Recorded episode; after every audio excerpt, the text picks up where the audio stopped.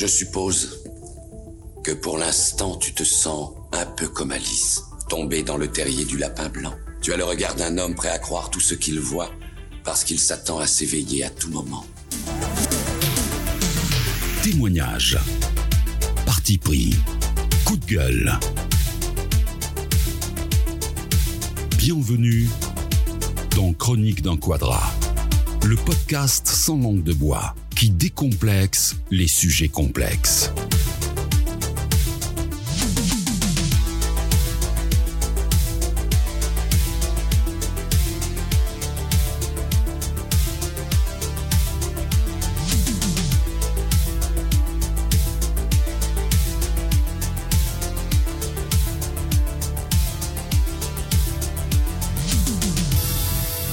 Il y a un adage qui dit qu'on fait toujours du mal à ceux qu'on aime, mais il oublie de dire qu'on aime ceux qui nous font du mal.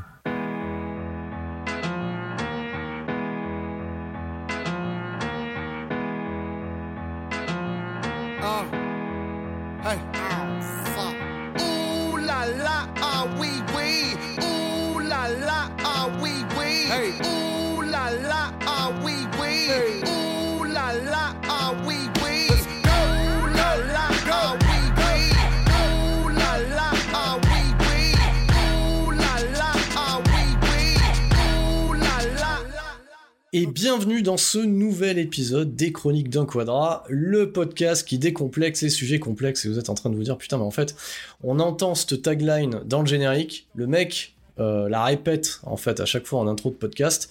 Donc euh, c'est histoire de gagner un peu du temps, hein, voilà, vous avez compris. Hein. N'oubliez pas d'aller sur Patreon, donc je dis des conneries, hein. vous savez très bien que c'est toujours le même mode de financement, c'est-à-dire zéro. Donc ça, ça, ça change pas. Donc on est sur l'épisode, et bien sur le 18e épisode, c'est le chapitre 4, et euh, j'ai mis un petit moment avant de trouver le titre. Je l'ai trouvé, ben, je crois, deux minutes avant de de- d'enregistrer ce podcast. Donc il s'intitule, donc certains vont dire, mais on l'a vu sur les réseaux sociaux. Oui, mais en même temps, il n'y a pas grand monde aussi euh, non plus sur les réseaux sociaux. Donc, digital et société, état des lieux d'une dégénérescence. Donc voilà, c'est tout un programme. Donc avant de rentrer dans, le vif du sujet, parce que je, ne suis pas seul ce soir, je vais présenter mon invité que j'espère euh, qui sera là en fait, je, l'espère à l'avenir de manière plus ou moins récurrente, on verra avec son emploi du temps, mais avant toute chose, je vais faire un petit point euh, sur le podcast, le podcast, mon dieu, j'arrive pas à parler, bon, ce que vous savez pas aussi, hein, on enregistre ça un samedi soir, après un bon repas, euh, un bon petit apéro, voire plusieurs, donc effectivement, voilà, c'est les à côté un petit peu, on vous donne un petit peu de matière euh, là-dessus. Donc le, point sur le, sur le podcast, j'ai annoncé sur les réseaux sociaux ben, qu'il y aurait deux épisodes pour euh, le mois de septembre euh, pour Chronique d'un Quadra. Et ben celui-ci, euh, même que vous êtes en train d'écouter, ben, la bonne affaire, et un qui devrait arriver euh, en suivant, qui est de nouveau un témoignage.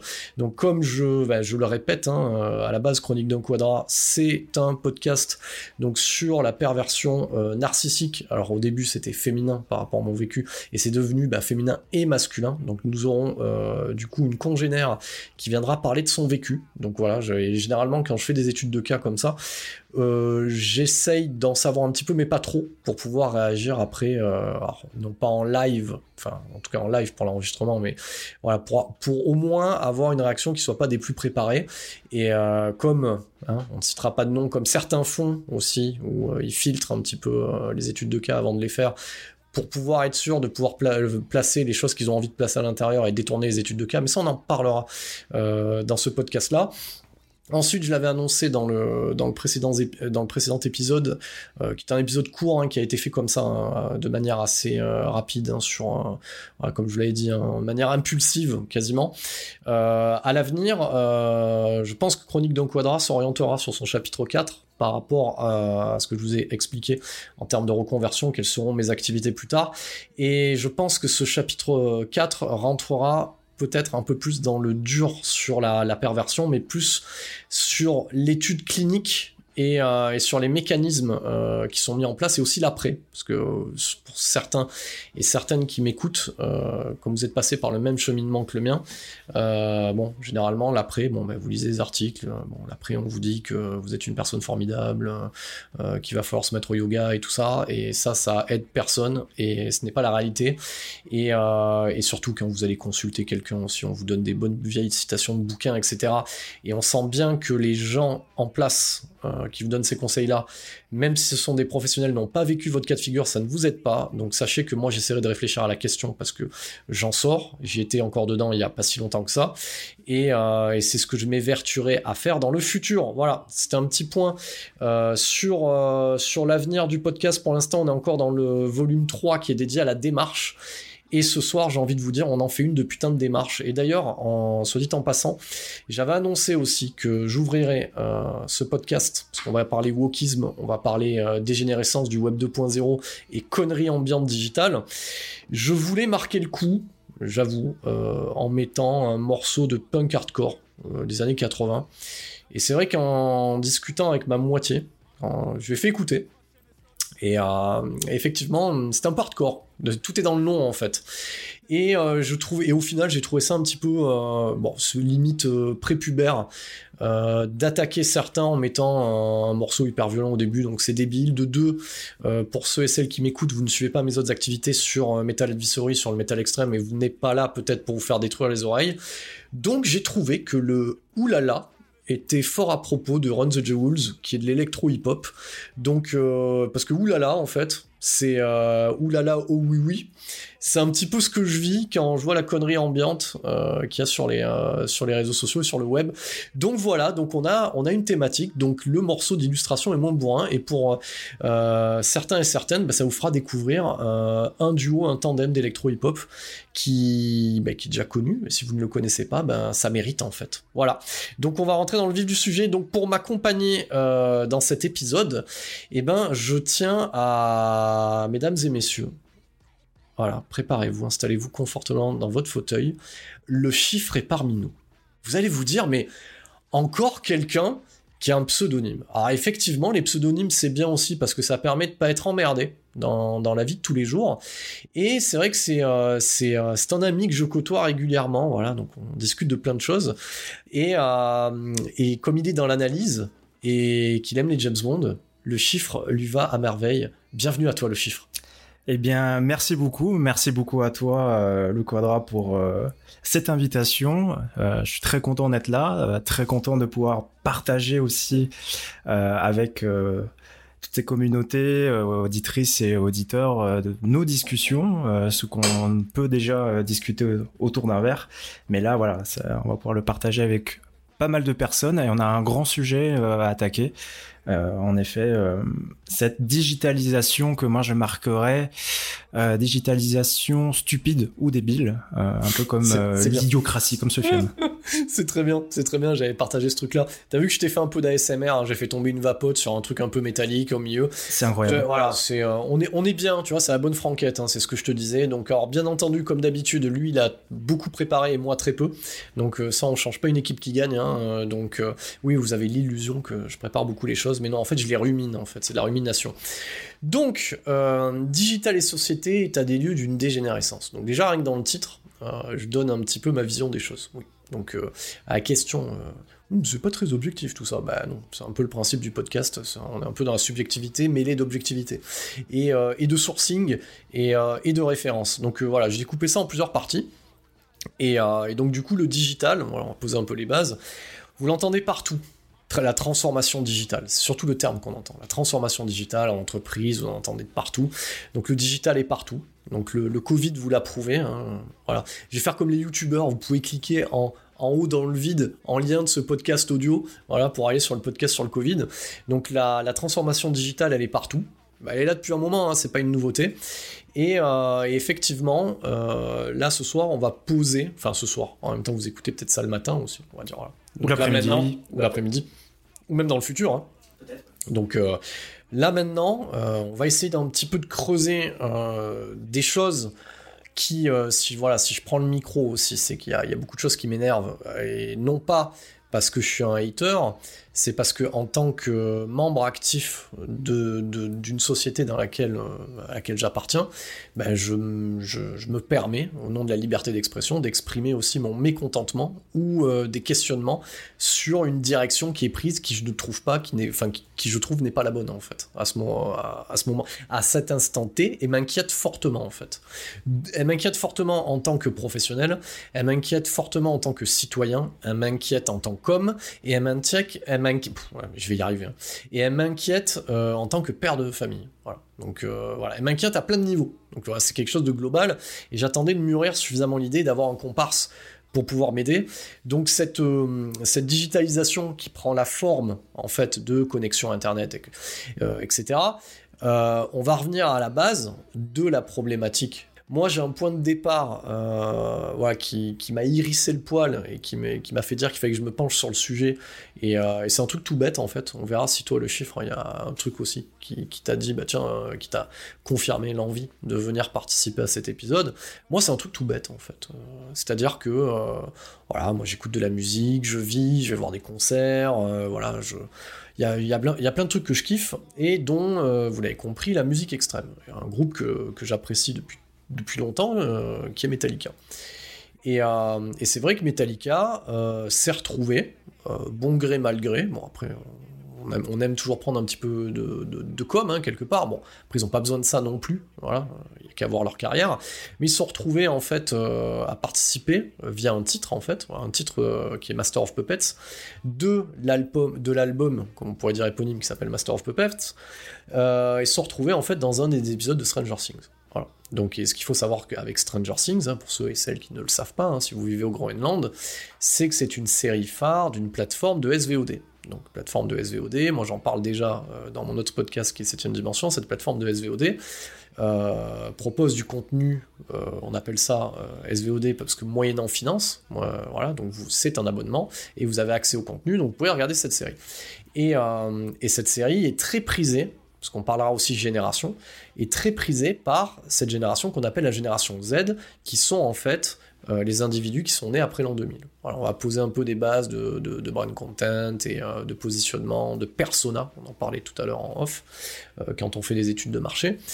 Et, et cette génération Z est contaminée, c'est pour ça qu'on reviendra à la source, euh, par des phénomènes exportés, donc en provenance outre-Atlantique, nord-américaine en fait, hein, des phénomènes que j'ai déjà abordés ici euh, par rapport aux sites de rencontres, les problématiques des relations hommes-femmes, euh, on va dire l'appartenance, la volonté d'appartenir à un, groupe ou un sous-groupe de hashtag pansexuel, vegan, machin, tout ce que vous voulez. Donc cette, cette génération-là est adepte, donc on définira ce, qu'est le wokisme, etc., et est adepte aussi de... euh, Il y a quelque chose que j'aime pas, donc je, décide moi-même par mon utilisation, par ma voix en fait, sur un mode de communication digitale, de l'annuler. Je le cancelled. Voilà. Donc c'est pour ça qu'on appelle ça la cancel culture. Et, euh, et on va le dire, on va être vulgaire aussi, liberté d'expression. Et donc ces petits cons, voilà, ces petits cons, ont lancé, voilà, ont lancé, euh, comment on pourrait dire ça, une... J'essaye de trouver le mot. Est-ce que tu peux m'aider le chiffre? Qu'est-ce qu'ils ont lancé Pour moi, c'est une religion en fait. C'est presque une, une secte en fait. Euh, Ouais, c'est une secte. c'est une euh, secte. ils- on, on va dire que, pareil, hein, on va faire attention aux mots, donc ils ont lancé une espèce de guerre sainte. Voilà, faites très attention pour pas employer certains mots. Donc ils ont lancé une, une espèce de, de- de- de- de guerre sainte contre ce groupe-là. Parce que, tenez-vous bien, ils ont découvert que l'un des guitaristes, d'ailleurs, qui ne fait même plus partie du groupe depuis Mhm, très longtemps, mhm. voilà, qui est Dave Mustaine, hein, qui, est, qui est le leader de Megadeth, ils ont découvert que euh, sur une photo qui a été qui est hors contexte sortie d'une soirée, le mec faisait un salut Hitler. Le fameux euh, salut nazi. Voilà. Et donc, d'un, parce qu'on va remettre dans le contexte, euh, on va parler de liberté d'expression, etc. Donc, donc, dans un contexte d'une photo prise dans une soirée au début des années 80, dans un environnement blindé de punk, et, euh, voilà, c'était la naissance du trash metal, de mecs bien bourrés et tout ça, il y a un con, oui, voilà, qui a fait un salut hitlérien. Alors, donc, à partir de là, donc ils ont lancé voilà, guerre sainte pour annuler Metallica. Non mais on vit dans quel monde? Voilà. Donc c'est-à-dire que effectivement, voilà, euh, aujourd'hui on est dans une société où, tout est sorti hors contexte et sur une incartade. Voilà, on avait eu déjà le, cas avec James Gunn pour les Gardiens de la Galaxie numéro 3 qui finalement est revenu en odeur de sainteté pas parce qu'on lui a pas pas lui a trouvé des excuses, c'est parce qu'il ramène de la thune. C'est juste la raison principale. Mais voilà, pour un tweet déterré, pour une photo, ça définit le reste. Et le pouvoir de cette communauté et on va le dire, de cette génération Z qui n'a rien vécu et qui ne comprend rien à rien, voilà, parce que c'est ça l'idée, et ben à partir de là, les mecs sont capables de t'annuler une carrière entière, etc. Sur, sous. Donc, ça, ça, on en arrive. Voilà, moi, ça, ça a été le point de départ, parce que c'est déjà des choses qui m'énervent de manière générale. Et, euh, et c'est là qu'on se dit que, effectivement, on, ne peut plus rire de rien, parce que déjà ça fait très longtemps qu'on ne peut plus rire de rien, désolé, hein, j'introduis donc je parle longtemps, donc euh, on ne peut plus rire de rien. Donc c'est-à-dire qu'aujourd'hui, euh, vous prenez un sketch des inconnus, qui a été fait à l'époque, vous le mettez aujourd'hui, il ne sort pas, parce que ça froisserait, parce qu'on ne peut plus rire de rien. Et quand il me semble qu'on ne peut plus rire de rien, c'est qu'on est dans le, dans le totalitarisme et l'obscurantisme. Et à partir de là, eh ben, en tant que moi, citoyen, en tant que podcasteur, en tant qu'homme, en tant que tout ce que je vous ai dit, je ne peux pas ne pas prendre la parole et ne pas euh, et je ne vais pas faire comme nos politiques dénoncer. Parce qu'aujourd'hui on est dans la dans, dans, une société où on dénonce et on ne fait plus rien. Donc euh, voilà moi je fais un acte qui n'est pas juste de dénoncer euh, avec un vieux tweet ou un, un, vieux texte. Voilà je produis un podcast et je vais essayer d'expliquer en quoi ce phénomène commence sérieusement à me les briser. Et, euh, et moi, discuter avec, euh, allez, on va l'appeler Jocelyne. Jocelyne, 16 ans, teinture poney, dans le Kansas, qui vit dans la cave de ses parents et qui a une communauté de followers sur TikTok et qui décide de cancel de Metallica, et moi j'ai envie de prendre un billet d'avion et d'aller jusqu'au Kansas tu vois, et, lui amener ce qu'on appelle la gifle de réalisme en fait. Ouais, c'est un peu l'idiocratie en fait, c'est fameux, cette fameux film en fait où euh, alors, les US, ils ont, euh, c'est quand même un pays quelque part qui est à la fois formidable et un pays qui, moi j'ai envie de dire, désolé pour la vulgarité, mais qui est quand même bien pourri et dégueulasse d'un autre côté. complètement con. Et qui est, complètement con, n'empêche que toutes les innovations qu'on peut avoir aujourd'hui, on va parler de technologie, ça vient quand même des US et ça vient encore. On a parlé tout à l'heure euh, de la fuite des cerveaux qu'on peut avoir en France. Il y en a beaucoup, par exemple, de ces personnes qui travaillent notamment dans l'innovation et la technologie, qui vont aux US parce que là-bas il y a une très forte concentration et c'est aussi cette culture anglo-saxonne où on va euh, beaucoup plus facilement entreprendre. Par contre, on a parlé du, euh, des woke. Euh, il faut savoir que l'origine des woke, ça vient quand même d'une université qui s'appelle Evergreen, où justement, pour moi, cette religion, cette secte, parce que toutes ces personnes-là, quand elles veulent cancel, quand elles veulent déconstruire, on va parler de déconstruction, elles déconstruisent mais elles ne proposent rien derrière. En psychologie, par exemple, quand quelqu'un vient avec une pathologie, vient avec des comportements, la première chose qu'on fait, c'est d'essayer de déconstruire ces symptômes, de déconstruire ces comportements qui peuvent lui prêter préjudice pour construire derrière quelque chose de plus sain. On a parlé de cette euh, de ce cancel d'annulation sur euh, comment euh, le groupe Metallica. Il y en a eu plein plein plein d'autres ah oui, sur internet. C'est un exemple. Hein. Je sais qu'il y en a eu il y en a eu plein d'autres. Hein. L'histoire de autant d'emporte le vent sur la, la, plateforme HBO Max en est un exemple. Et d'ailleurs, mesdames, parce que je sais que vous m'écoutez, l'exemple que j'ai pris quand j'ai dit Jocelyne au Kansas Là, j'ai pris cet exemple-là, ça pourrait être Jocelyn, hein, c'est pareil. Sauf que là, en fait, c'est parti, en fait, justement, euh, d'une, euh, comment, on appelle cette chose-là, une TikTokeuse. Voilà. Oui. Donc voilà, le, le, en fait, la, la, on va dire le départ de feu est parti de là, en fait. Hein. Donc voilà, c'est pas, attention, voilà, je mets toujours les petits guillemets d'usage. Donc euh, ici, on n'est pas sur le terrain du masculinisme, etc. Même si c'est un podcast dédié à vous, messieurs. Donc mesdames, vous pouvez l'écouter, vous avez le droit. D'ailleurs, de toute façon je l'avais déjà dit, c'est tout le paradoxe d'un podcast masculin d'un homme qui prend la parole euh, sur les réseaux pour parler des hommes, parce que en fait les hommes les trois quarts du temps ils se posent pas de questions, ils s'en foutent. C'est plutôt les femmes qui se posent des questions sur les hommes, donc elles écoutent les hommes parler des hommes en fait. Voilà. Donc on a remis dans le contexte. Donc là, tu as parlé du wokisme, on va on va se garder ça pour plus tard. On va essayer de comprendre comment on en arrive là en fait, parce que c'est ça le truc. Hein.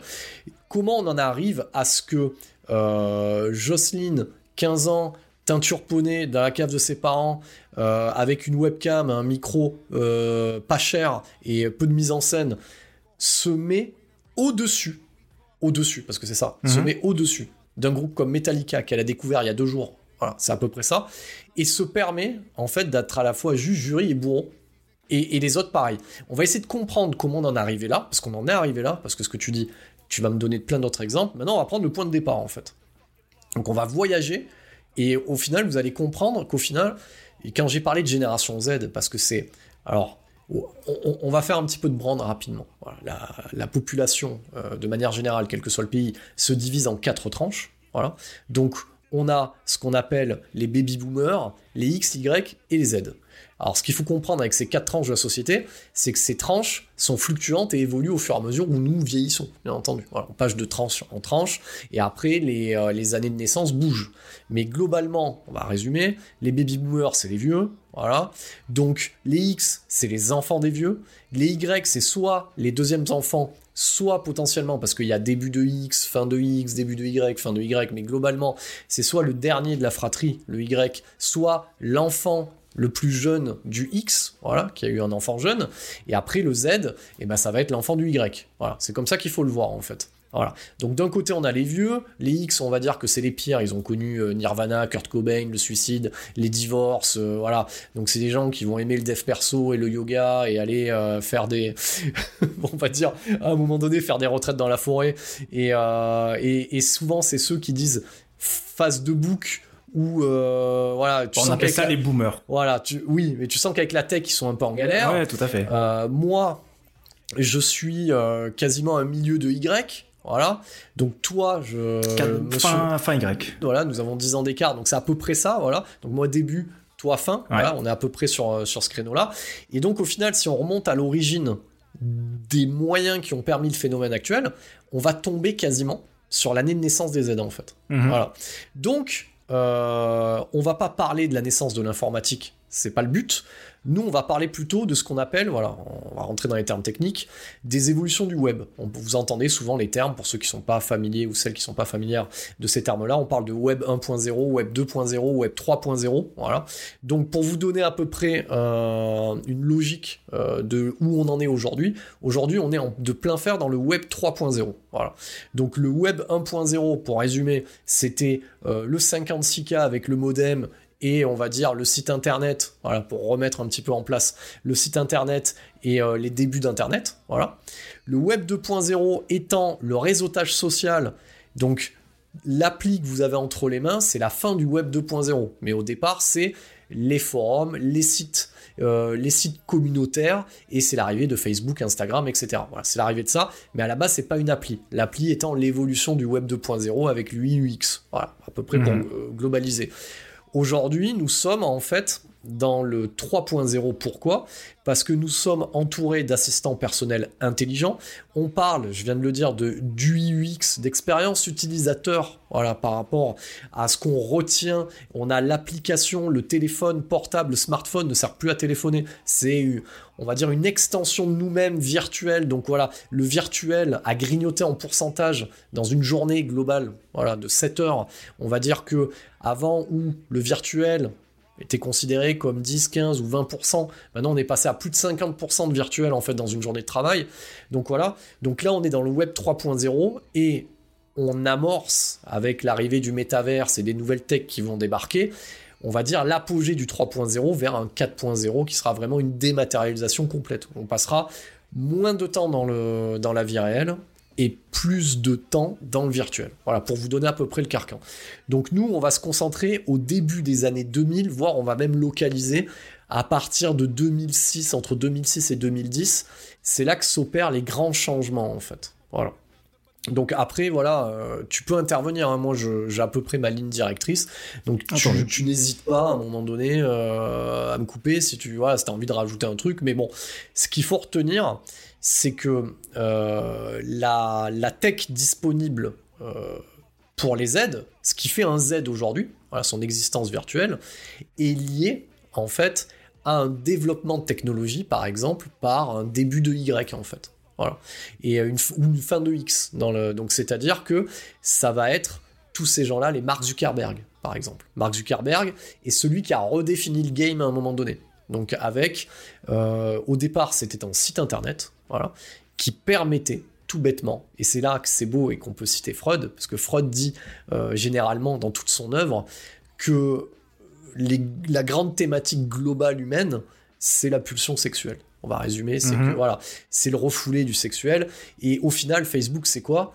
À la base, c'est c'est un nerd, voilà, qui est à l'université, qui euh, n'accède pas parce que c'est ça qui n'a pas accès aux femmes, Mhm. et pour prouver une certaine valeur parmi les autres hommes qui sont dans l'université, il va mettre en place une plateforme qui va permettre Qui s'appelle d'ailleurs Face Match. Face Match, vas-y, Voilà. je te laisse prendre le relais. et qui permet justement euh, de comparer euh, alors deux alors en fait je pense que c'était si je me souviens bien tu vas avoir des images aléatoires de femmes donc c'est deux images sur lesquelles les étudiants de toute euh, je sais plus quelle université mais tout le réseau de cette université peuvent aller voter pour celle qu'ils trouvent la plus jolie je pense aussi qu'il y avait des hommes je sais pas si il y en avait je vois que tu hoches la tête il y en Il y, avait il y en a eu après. Il y en a Comme eu toujours, après. Comme toujours. comme toujours. Mais l'idée de Face Match, c'était de noter les plus belles filles. Et, euh, et le pire, alors vous dites du coup, ouais, c'est horrible.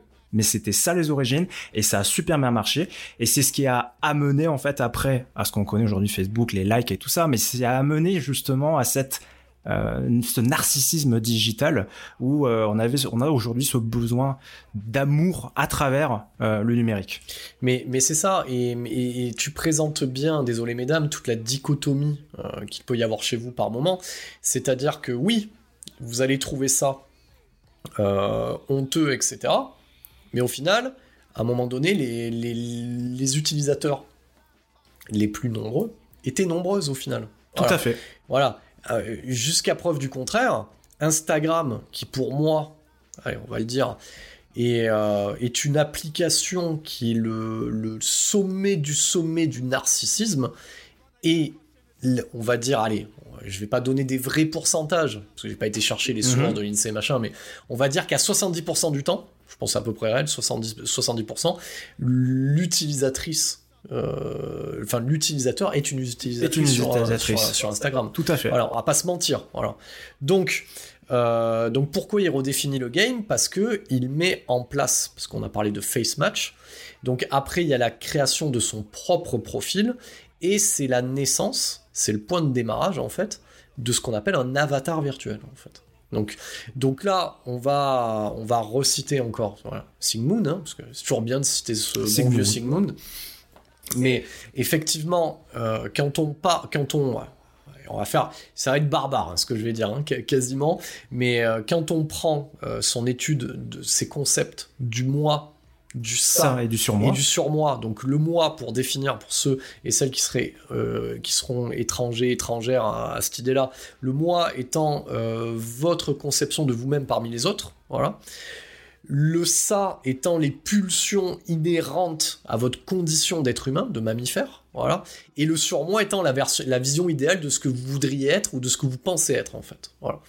Et en fait, euh, sans s'en rendre compte, parce que je pense que Zuckerberg, euh, il est très bon dans ce qu'il fait, mais je pense pas qu'il ait eu à cet instant T, au moment donné, de se dire qu'il avait permis la création d'un avatar qui serait le surmoi virtuel, en fait, de l'utilisateur ou de l'utilisatrice. Mais c'est, mais c'est clairement ça, en fait. Donc, Facebook amène la naissance d'un avatar virtuel. Et on va pimper, voilà, son avatar, comme on... On aimerait qu'on se- soit. qu'on qu'on soit, ou comme par exemple quand on rencontre une personne, qu'on est dans une phase de séduction, on va avoir tendance à mettre en avant ses qualités et à ne pas avoir quasiment peu de défauts.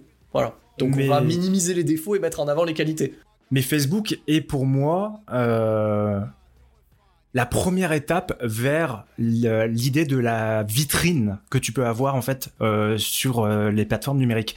Tu as parlé de Instagram. Pour moi, Instagram, justement, quand tu vois sur la page Instagram de quelqu'un, quand tu regardes comment les gens se présentent, quand tu regardes comment les gens mettent leur biographie, quand tu regardes les photos, c'est comme si c'était mis présenté comme un produit en fait. Oui. Voilà, le profil de telle personne, c'est un produit, c'est de la séduction.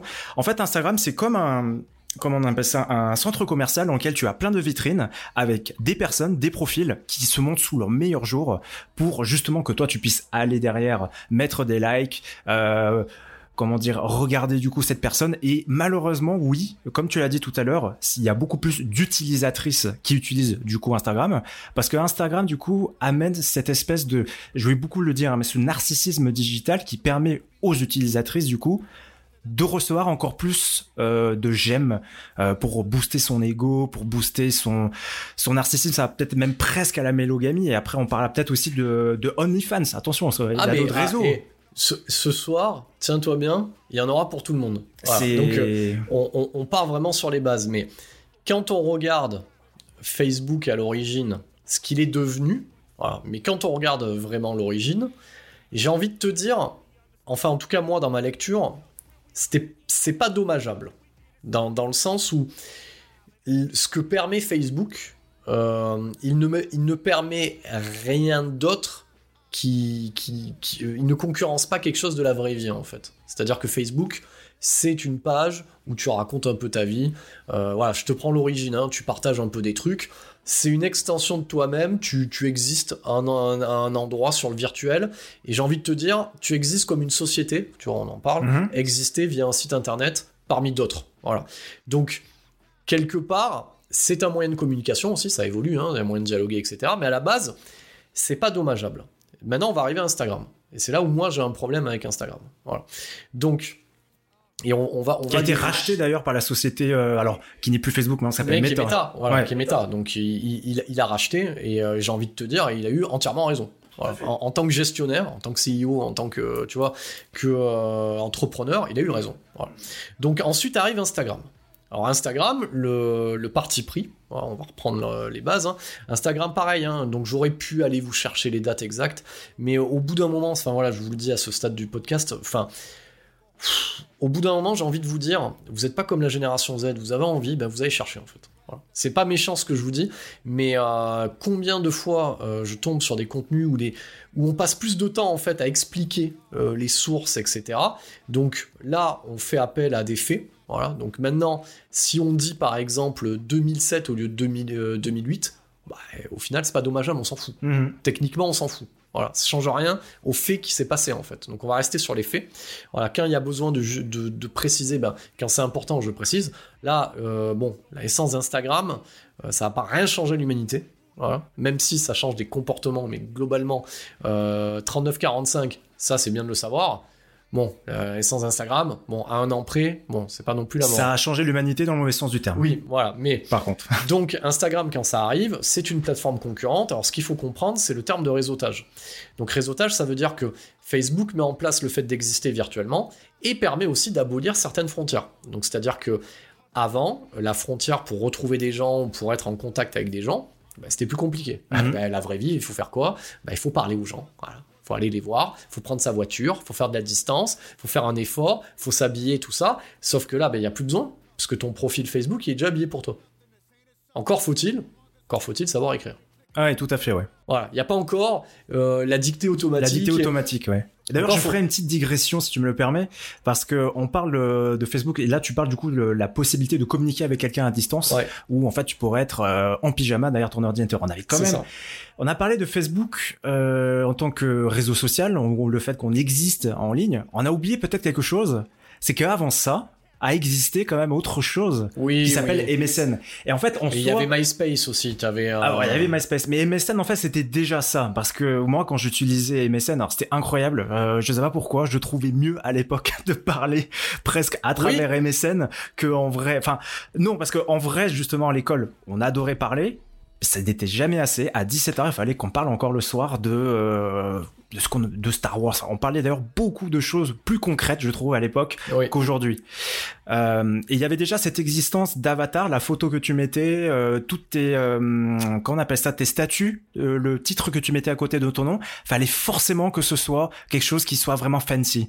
Et pareil pour ton avatar, il fallait que ce soit quelque chose d'extrêmement fancy. C'est c'est vrai que tu as raison de parce que bon voilà là on va vite hein, parce que sinon on fera un podcast qui dure 12 heures mais effectivement tu as raison euh, dans le sens et pourquoi ça marchait mieux MSN parce que moi j'ai utilisé aussi hein, c'est parce qu'il y avait un côté il y avait un côté textotage qui existait déjà avec les premières générations de portables et tout ça et euh, et il y avait déjà aussi cette possibilité bon après ça vient après hein, euh, avec le 56K partager une webcam enfin c'était compliqué c'est venu après avec la- l'augmentation des débits donc on est sur la deuxième vie voire la fin de, de Messenger Mhm. et c'est aussi en parallèle, on peut, on peut les citer, on a le droit. hein. Fais- Faisons du francophone. Parce qu'on parle des Américains. Nous, on avait Skyblog aussi. Tu vois, Ouais, ouais, on avait Skyblog, Voilà, euh, il y avait Blogspot, il y avait. Tout à fait. Voilà, et, et on a oublié aussi l'existence en ligne des forums, etc. etc. Mais c'était du textuel. Mhm. Voilà. Et, et forcément, à un moment donné, il y avait toujours une petite barrière. Là, Facebook a enlevé la barrière parce qu'on a accès aux photos.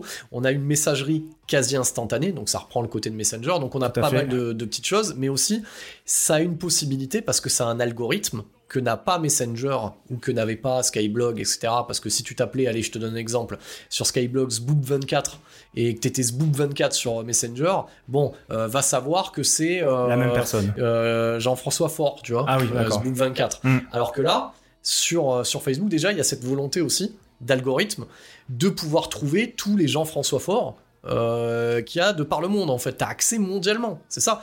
Euh, bon, je vais faire même vu que tu l'as dit, on va le dire. Moi, moi, j'ai été un des fervent utilisateur de MySpace parce que septième dimension, avant d'être un podcast, c'était un fanzine. Ça l'est toujours, mais j'édite plus parce que ça me prend trop de temps. Et euh, mais euh, j'ai pu faire des interviews de réalisateurs parce que j'étais en contact directement avec les réalisateurs.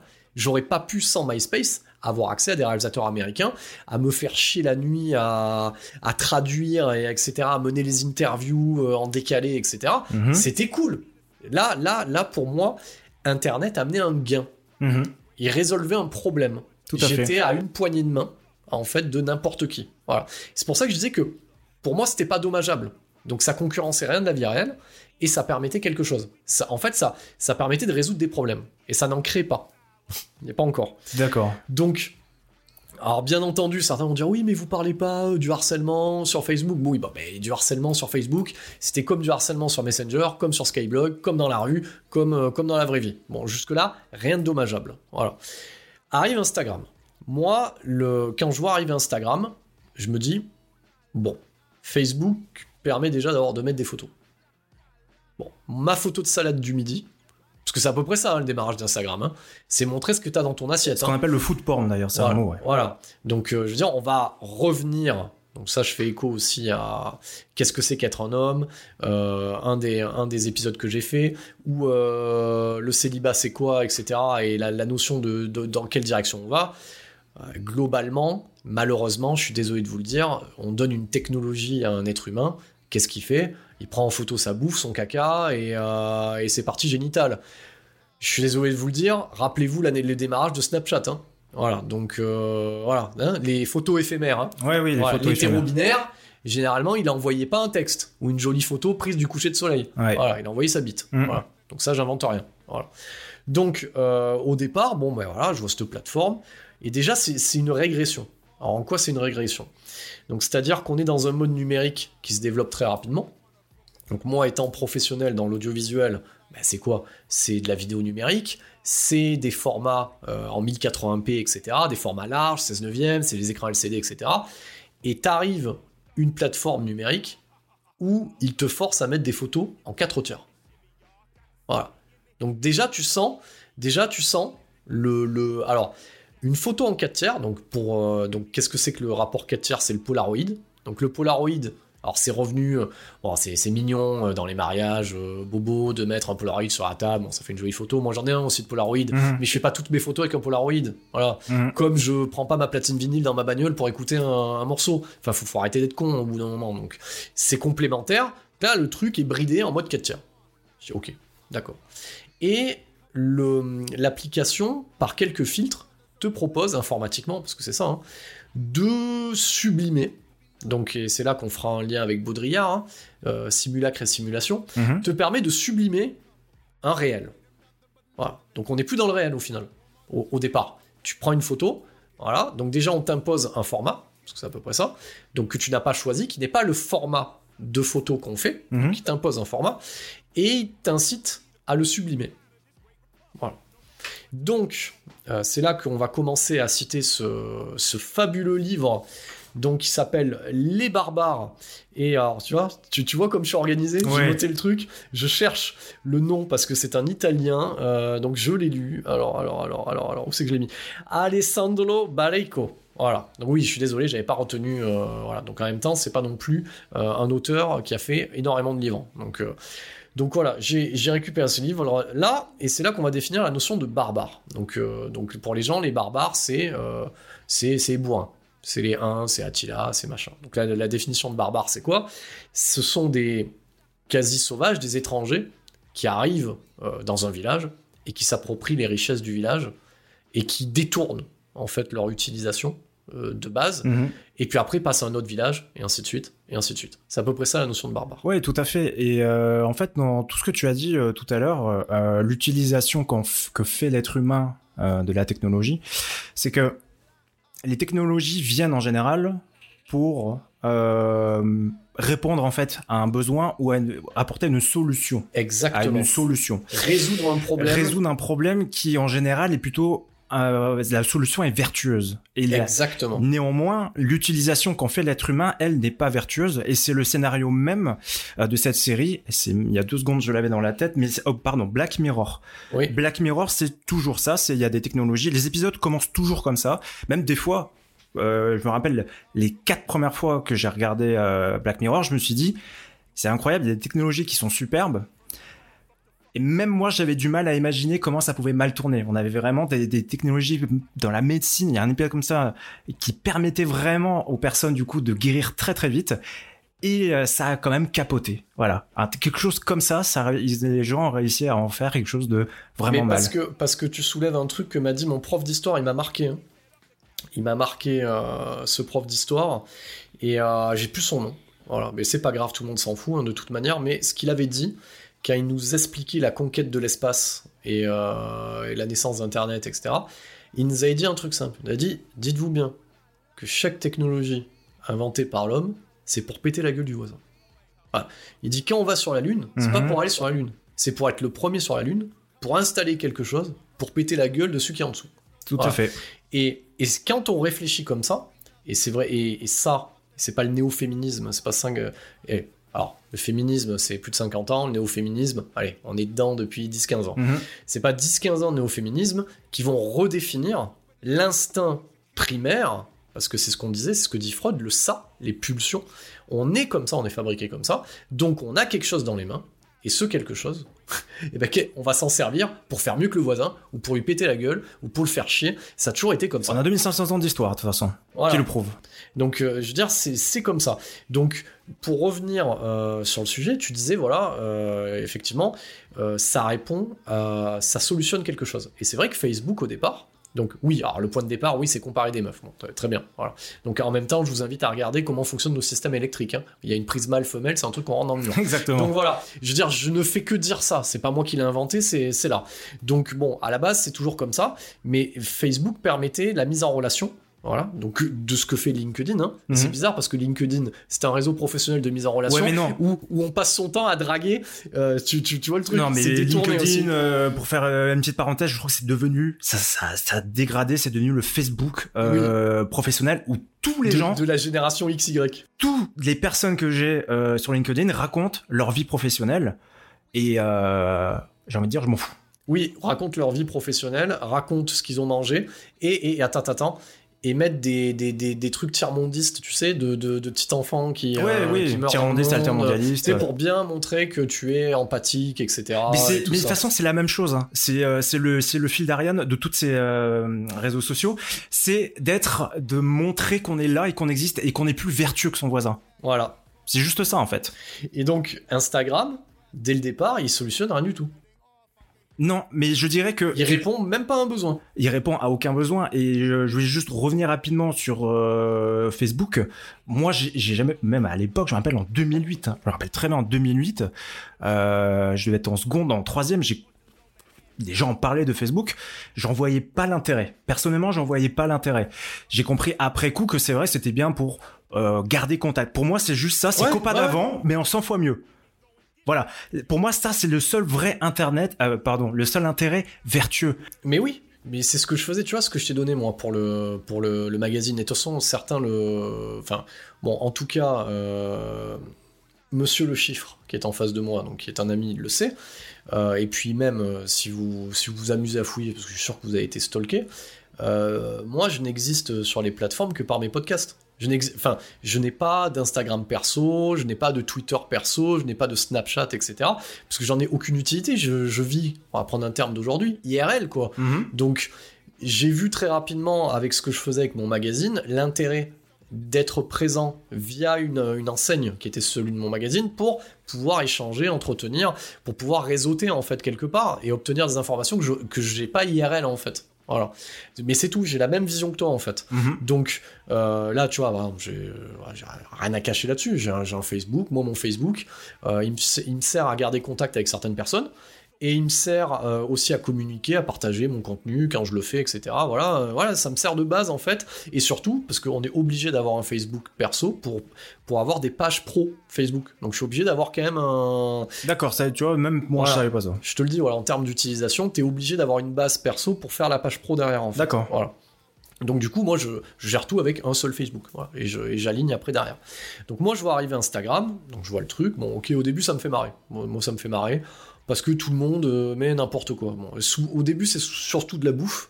euh, des couchers de soleil, euh, des beaux paysages. Les euh, chats. Et si t'as oublié les voilà. chats, tout le monde met son putain de chat. Voilà. Et ce qu'on oublie aussi, c'est qu'en parallèle de ça, donc euh, en parallèle de, de ces, euh, de ces plateformes de réseautage social qui se développent, se développe, euh, j'ai envie de te dire, le cheval de Troie moderne, l'anneau unique de Sauron, parce que c'est ça à peu près. Qu'est-ce que c'est? Le smartphone. L'anneau unique. Et ce qui est fou, c'est que le propre, alors pas dire inventeur, parce qu'il a innové, il n'a pas inventé. C'est un téléphone avec, euh, c'est un téléphone mixé avec, euh, un ordinateur. Bon, voilà, il a pris les deux techs, comme, euh, bah, je, comme je le dis souvent moi quand j'enseigne, c'est comme les frères Lumière. Bon, on a inventé le cinéma. Non, non, on a innové le cinéma. On a pris l'appareil photo, on a pris la pellicule, on a mélangé, voilà, on a fait la cadence d'image et basta. Mhm. Donc euh, ils ont inventé le mouvement. Ils ont pas, mais le procédé en, en lui-même, c'est l'innovation. Donc euh, voilà. Mais Steve Jobs, on en parlait tout à l'heure. Si vous voyez ce qui est fait avec ces smartphones aujourd'hui, il se tire une balle. Qu'est-ce que ça veut dire? Je te donne un exemple. Et ça, ça va te plaire. Je suis tombé sur un documentaire, je connaissais le site hein, d'époque, un documentaire sur le site Is Anyone Up euh, sur Netflix qui était le revenge porn, une sorte de Facebook en mode revenge porn. Et ben le smartphone de Steve Jobs, au milieu des années 2010, il a servi, donc je suis désolé de vous le dire, c'est un fait ce que je vais énoncer, ça va être bourrin, il a servi à ce qu'une femme se le mette dans le vagin et que, le, et que le, celui qui gère le site, il a fait une webcam en live pour sa communauté, il l'appelle sur le téléphone pour le faire vibrer. Alors, là, tu parles de l'iPhone.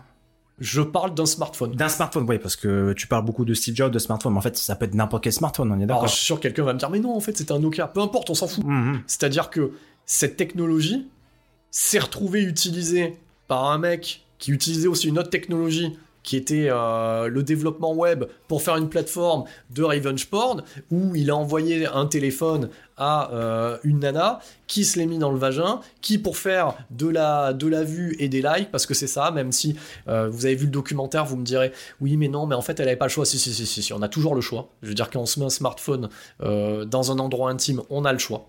Voilà, je suis désolé, hein, on a le choix. Il y a- elle a pas un flingue sur la tempe. Je suis en plein Voilà. d'accord. On a le choix. Et pour faire de la vue et, et des likes. Voilà. Donc, euh, donc euh, et je crois qu'en plus son surnom sur les réseaux c'était Butt Ass euh, Girl. Voilà. Donc euh, là vous voyez pas, il y a pas la vidéo, je suis en train de faire un pouce du coup euh, au chiffre en face de moi. Donc, donc voilà. Donc à ce moment-là se développe le smartphone et le smartphone qu'est-ce qu'il va amener? Pourquoi je dis que c'est le cheval de Troie de la dégénérescence actuelle? C'est-à-dire que avant pour aller sur Facebook, pour aller sur Instagram au démarrage, hein, je parle bien. Donc euh, Instagram, ça a été plus rapide, hein, le- le- la transformation en app, mais pour aller sur Facebook, il fallait à un moment donné faire un truc, bah, voilà, un truc un peu de boomer. Voilà, tu sais, le boomer, quand il allait au vidéoclub, tu sais, il, prend- il allait à pied ou a sa pied, voiture. euh, Voilà, voilà, il attendait que ça ouvre, il prenait la à cassette, voilà, voilà. Donc là, il fallait rentrer chez toi ou avoir accès à un ordinateur, te connecter, te loguer hors de ton temps de travail. Donc tu vois, il y avait toute une gymnastique qui faisait que le process, à un moment donné, euh, te permettait de dégager du temps pour de la vraie vie et te sauf On n'était pas dans l'instantanéité. Exactement. Et donc, hausse des débits Internet, cheval de Troie qui est le smartphone, à un moment donné, tu te le retrouves dans la main, en fait. Mhm. Donc, c'est-à-dire que as ton avatar virtuel, parce que c'est là où on va, on, va, on, va, on va déboucher, ton avatar virtuel est physiquement une extension de toi-même, en fait. Donc il faut le voir comme les lunettes, euh, voilà, ou le casque VR de quelqu'un qui va pratiquer un jeu vidéo en VR, etc. Le casque qu'il a physiquement sur lui, c'est une extension de lui-même en fait. On en est là. Je veux dire, pour ceux qui connaissent euh, Shadowrun, etc., euh, donc voilà, on va parler aux rôlistes, euh, ce genre de choses. À un moment donné, même Cyberpunk, on n'est pas loin des implants. Musk en parle aujourd'hui. Oui, oui, Voilà. Musk en parle, ouais. Tu parlais de, excuse-moi de te couper, mais tu parlais euh, de l'extension de soi-même. Euh, cet avatar virtuel, en fait, c'est un peu comme une seconde vie, en fait, finalement. Oui, Second Life, tu t'en rappelles? Second Life, voilà, exactement. Je, Second Life, je, alors j'y ai jamais joué, mais j'ai vu ce que c'était, quoi. des, des préludes de tests au C'est les métaverse. préludes de, de le- du métaverse. hein. Et, euh, et tout à l'heure, je me suis encore fait la, la, la remarque euh, tout seul, alors que pourtant, euh, voilà, je vais sur mes 30, mais je me suis fait la remarque dans le métro à quel point tout le monde était vissé sur son téléphone. Oui. Vissé sur son téléphone pour regarder des choses qui n'ont aucun intérêt, euh, qui sont à la recherche en fait de quelque chose qui est un peu euh, épicé pour, euh, comment dire... C'est ce que je, je me permets de te rajouter, ça va t'aider si tu ne l'as pas lu. C'est ce que dit Barrico dans Les Barbares. Ils sont en recherche d'une expérience. Ils sont en recherche de ce qu'il a. C'est pas la finalité qui les intéresse, c'est le cheminement de l'expérience. une expérience en fait pour leur sortir de leur quotidien un peu Oui. chiant en fait et casse-couille quoi. Et, euh, et ce que moi je trouve vraiment euh, vraiment incroyable, c'est qu'en fait les gens ne vivent plus qu'à travers leur vie virtuelle. Et, ils en arrivent même à se détester IRL et à préférer leur vie virtuelle. Oui, eh ben parce qu'on est, on est sur un basculement. Ouais. C'est pour ça qu'on est mûr, on est mûr, et c'est pas pour rien que le Covid a été une grande phase de test, on est mûr pour le métaverse. On est mûr pour le, le démat. Alors attention, on va pas se télécharger comme dans Tron Legacy, mais on est mûr pour ça. On est mûr pour exister plus du coup en virtuel qu'en IRL. Voilà, c'est ça le problème. Donc, euh, j'aime bien Instagram. On va y revenir, hein, il n'est pas terminé. Mmh. Donc, euh, donc Instagram euh, se développe. De plus en plus de gens commencent à, à faire de la photo dessus, alors qu'ils ne sont pas photographes. Et au final, là où moi, cette appli me pose problème à ce moment-là, et bon, aujourd'hui, elle me pose carrément problème, donc c'est que, à un moment donné, pourquoi on est dans une notion barbare? C'est que les gens qui utilisent un smartphone en le cadrant d'une certaine manière et en mettant des filtres se comparent à des photographes se croient photographes. Voilà. Les vlogueurs, vlogueuses, etc. se prennent pour ce qu'ils ne sont pas. Et là où Instagram a été dangereux à ce, niveau-là, donc j'aimerais, bah, s'il y a des photographes, euh, hommes ou femmes, qui m'écoutent, moi je prends votre témoignage en MP, etc. Vous pourrez rebondir là-dessus. Ça a tué aussi, à un moment donné, une certaine partie d'un métier. Ouais. Voilà. Et sur le marché, ça l'a attaqué sévère. Et même moi, aujourd'hui, je me retrouve encore, je vais te citer la phrase que j'ai, je l'avais de temps en temps avant, cette, euh, ces, deux dernières, ces deux dernières années, je l'ai à chaque fois. C'est-à-dire, oui, mais vous comprenez, Monsieur Quadra, donc je m'appelle pas Monsieur Quadra, mais bon, voilà, on garde l'idée, vous comprenez, alors quand je suis sur un audit, vous comprenez, Monsieur Quadra, que aujourd'hui, on filme avec un téléphone. Et moi, quand j'entends ça, qui moi suis de la partie en fait, hein, depuis pas depuis hier. hein. Moi, j'ai pas débuté avec un smartphone, j'ai débuté avec des vrais cams, j'ai fait des études, j'ai fait un métier. Mhm. Moi, quand j'entends ça, moi, qu'est-ce que je réponds? Je dis, ben, excusez-moi, monsieur ou madame. Je dis, moi, il me semble, jusqu'à preuve du contraire, que Steven Spielberg, Martin Scorsese, ils filment pas avec un téléphone. Ah, mais c'est pas pareil. Ah, mais c'est pas pareil. Et je lui dis, je vous donne un autre exemple. Je lui dis, ben, c'est très bien. On fait avec le téléphone.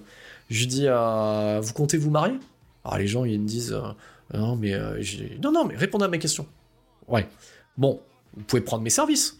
Bon, ben alors dans ce cas-là, ça sera. C'est, alors, c'est quoi le tarif moyen à peu près pour un, pour aller, pour un vidéaste euh, de mariage? C'est à peu près 900 balles la, journée plus la soirée.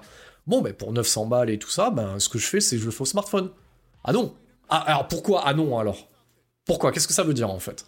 Donc, donc, on voit toute la, toute la problématique de ce truc-là. Donc, à un moment donné, Instagram euh, fait croire certaines choses, et on va rajouter un autre phénomène au milieu, parce qu'on parlait de narcissisme, Mhm. on est aussi euh, à Chronique d'un Quadra pour, pour parler aussi de narcissisme. Pourquoi aujourd'hui on se sent dans, des, dans une vague? Pourquoi tout le monde parle aussi euh, du, du loup dans le bois, qui est la perversion narcissique? Elle est tapie dans l'ombre, dans le bus, tu sais, dans le buisson, elle te regarde, ouh, tu vois? Mhm. Je repense à cet autre youtubeur de bas étage qui est psychologue, hein, on taira son nom, euh, qui, qui, quand il a entendu le mot histrionique euh, en parlant d'Amber Heard, il a fait une vidéo sur les histrioniques. Mhm. Et t'avais une bande de débilos qui, qui étaient dans la rue à regarder Oh là là, euh, euh, les histrioniques. C'est comme si c'était une communauté, Ouais, les ouais. histrioniques. Tu vois, ils se réunissent, on, nous sommes histrioniques, nous allons dominer le monde. Mhm. Tu vois, des conneries comme ça. Donc, à un moment donné, tu vois, t'es es sur, es sur ce truc-là avec Instagram, et qu'est-ce qui arrive? La télé-réalité. Alors là, c'est un cran au-dessus. Donc, c'est-à-dire que télé-réalité, c'est-à-dire que jusqu'à présent, alors on va prendre les plateformes, on n'a pas encore parlé de Twitter. Jusqu'à présent, sur Facebook, euh, Instagram, est arrivé un nouveau type d'utilisateur, d'utilisatrice, qui sublimait le réel, parce qu'on l'a dit, parce que du moment où on retouche une photo ou qu'on la cadre d'une certaine manière ou qu'il y a une préparation de données, on n'est plus dans le réel. Mhm. On est dans une reconstitution du réel ou dans la sublimation du réel. Voilà, donc on sublime quelque chose, donc ça n'existe pas. Et donc on, a commencé à mettre en avant, donc ces plateformes ont permis, à un moment donné, à certaines personnes de mettre en avant euh, ce qu'on retrouve dans la théorie des rencontres hein, entre hommes et femmes, la théorie du marché, les inégalités du marché, les inégalités en termes de beauté, etc. On a commencé à se creuser par rapport à ces plateformes. Et la télé-réalité est venue se greffer par-dessus. Et qu'est-ce qui s'est passé? Évolution euh, de nos débits euh, Internet. hein. donc, euh, bon, on est passé, t'imagines, de Edge à la 3G. donc Ah, ça permettait ça, ouais, maintenant c'est la Et- 5G même. et l'arrivée du reel. Voilà, du reel. La vidéo instantanée, comme la photo qui était permise. Et, et moi, ce qui me débecte, et, euh, et c'est pour ça que, ben, voilà, je vais le dire, je, je ne, je ne peux pas, moi, avec une plateforme. Alors oui, je communique sur Insta, parce que, ben, te- parce que de toute façon, je n'ai pas le choix à un moment donné. Je n'ai pas le choix que d'aller à cet endroit-là pour, à un moment donné, passer mon contenu. Mais mon contenu n'est pas une espèce de vieux reel euh, dans ma salle de bain, entre guillemets. Mhm. C'est euh, une image avec un texte. De- je, je prends la plateforme pour ce qu'elle est euh, à la base. Donc, mais aujourd'hui, de voir que, allez, on va les prendre. Dylan, Kevin, Tatiana, Maeva, voilà, se prennent pour des vidéastes. On appelle ça des influenceurs, bordel. Ouais. Des influenceurs, des influenceuses, qui d'une, n'ont rien connu, à part le coup de bistouri, n'ont rien connu, à part le QI inférieur à la moyenne, n'ont rien connu, à part la salle de crossfit, n'ont rien connu, qu'à part, allez, les relations sexuelles très très tôt. Voilà. Et les salons de tatouage, le body piercing et toutes ces conneries. Alors moi, je suis tatoué, percé, mais je fais pas un Instagram sur l'histoire de mes tatouages. Tu vois ce que je veux te dire Voilà. De voir que ces gens-là se prennent pour ce qu'ils ne sont pas et nivellent par le bas de par la profusion de contenu proposé, Mhm. parce que bien entendu, qui dit quantité ne rime pas avec qualité, et qui noie la qualité dans la masse de la bêtise et de la connerie en fait. Voilà. Et le pire, c'est que ça marche. Mais ça marche pourquoi? Parce que on a une génération, on y revient avec les Z, qui eux sont nés avec cette tech dans les mains. Ouais, Donc nous, on l'a vu arriver. Donc ça veut dire qu'on a eu la distance nécessaire. On a déjà le travail, j'ai envie de dire holistique, et le travail intellectuel de savoir que la qualité, ça demande du travail, qu'à un moment donné, on a le travail de synthèse, etc. Cette génération, qui est la génération de mon enfant, n'a pas ce recul-là. Donc on est obligé d'y aller au forceps pour leur expliquer que euh, c'est pas parce que c'est là-dessus que c'est la vérité en fait. Il y a quelque chose aussi qui euh, qui participe grandement en fait à cette espèce de du fait que tout le monde se sent extrêmement spécialiste alors qu'ils ne le sont pas euh, parce qu'en fait en gros c'est ça. On en verra tout à l'heure sur Twitter mais moi j'aime bien appeler euh, les experts euh, généraux Twitter euh, 3++ euh, de téléphones en fait moi j'ai connu hein, vraiment les Sagem ce genre de téléphone qui ne permettaient juste que d'appeler et faire des photos rapidement. On a aujourd'hui des technologies qui ont des intelligences artificielles pardon qui ont des stabilisateurs auto et qui permettent quand même euh, moi je ne suis pas du tout photographe mais de faire des photos qui sont pas trop mal pour combler justement le fait que je suis un noob sur euh, sur la photographie. Et c'est ça qui fait que bah malheureusement tu as rencontré ces personnes là qui se prennent pour je ne sais quoi. Je le rencontre aussi dans un cadre très différent dans mon boulot, euh, parce qu'aujourd'hui il y a des technologies qui permettent de faire des choses plus facilement, Oui. euh, de faire des sites plus facilement. On parle par exemple du WordPress.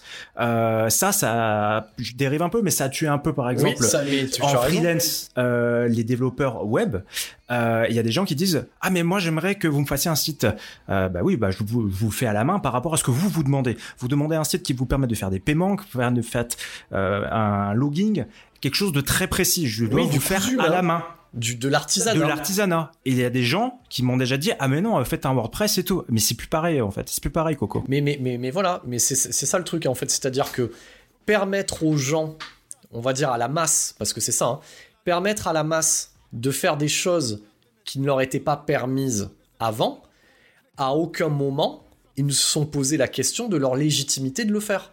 Tu, tu vois là le... En fait, c'est pas mauvais que cette technologie-là soit, soit sortie. Le fait qu'aujourd'hui on ait des téléphones qui permettent de faire de très jolies photos, c'est très bien. Le problème, c'est, euh, comment je pourrais dire, l'auto-expertise et l'auto-certification euh, que les gens se, se, font. En fait, ils disent, bah ça y est, je suis un photographe, je suis ça, euh, moi je veux un truc qui soit top level. Ou, ou la dépréciation de ton métier. Ou la dépréciation de ton métier, C'est-à-dire, ouais. comme ils ont ça, ils vont dire, bah attends, tu vois, moi, moi je suis dans la, dans, dans, dans la prod, dans la prod audiovisuelle. Euh, t'as des logiciels aujourd'hui de, de, montage euh, automatique, tu peux faire des choses très rapidement. On te dit, ah bah attends, c'est ça ton métier, moi j'arrive à le faire. Mais ferme ta gueule. Excusez-moi, hein, voilà, je le dis, mais ferme bien ta gueule. Moi, je suis désolé, moi, quand, moi je ne fais pas ça. Et moi c'est ce que je dis généralement. Moi j'arrive pas à faire de la merde. Je suis désolé, j'y arrive pas. Donc c'est-à-dire, intellectuellement ça marche pas. Je préfère mm -hmm. ne pas le faire que de faire de la merde en fait. Mais ces gens-là, ils ont accès à ce truc-là et ils ne se posent pas la tu vois par exemple moi quand j'ai un public euh, moi étant le sachant et, j'ai cette génération là où je vais prodiguer quelque chose. Et je leur dis toujours c'est pas parce que vous pouvez le faire que vous devez le faire. Posez-vous la question du passage à l'acte et de la légitimité. Donc c'est à dire que bien sûr que c'est génial euh, qu'on puisse aujourd'hui monter quelque chose très rapidement filmer quelque chose très rapidement. Mais au final c'est pas parce qu'on on, on le fait plus rapidement aujourd'hui qu'on fait de la meilleure qualité. Non, pas du tout, non. C'est ça le truc en fait. Ça a tellement nivelé par le bas, et moi ça m'emmerde, et je te le dis, de voir que je suis désolé, j'ai rien contre les, les, Kevin et les Dylan, et sûrement est très bien, c'est le cliché que je prends. Donc euh, tiens, prenons Brandon, voilà, voilà, désolé pour les Brandon. Moi ça m'emmerde que Brandon, et désolé aussi pour les Tatiana et Maeva, moi ça m'énerve et ça me rend fou que Brandon et Maeva, sur leur profil Instagram, il est marqué créateur digital. Ah bah tiens, ils voilà. ont créé quoi? Exactement. Qu'est-ce qu'ils ont créé en fait? La photo de leur cul? C'est ça la, la création? C'est ça la quintessence de la création 2.0 ou 3.0 2022 Est-ce que c'est ça? Bah apparemment ça c'est ça et ça marche. En fait, il y a moi ce qui m'énerve le plus, c'est euh, ces personnes-là en fait, elles ont elles arrivent elles arrivent à avoir une communauté et à avoir de l'influence. Donc elles sont créati créatrices, ok, elles arrivent à avoir de l'influence. Mais en plus, ce qu'il y a derrière, c'est que toutes ces communautés qui suivent comme des moutons cette personne-là. Alors, j'adore le mot influenceur parce que pour une fois, on donne vraiment le vrai nom. C'est ça, t'es un influenceur. Et, en plus, le mot est ultra négatif pour moi. Mais oui. t'es un influenceur et les gens qui suivent, ce sont des influencés. Là, c'est très bien. On va parler de wokisme et tout ça qui, en général, essaie de mettre des masques et des mots hyper jolis. Non, c'est ça. T'es un putain d'influenceur et toi, t'es un influencé.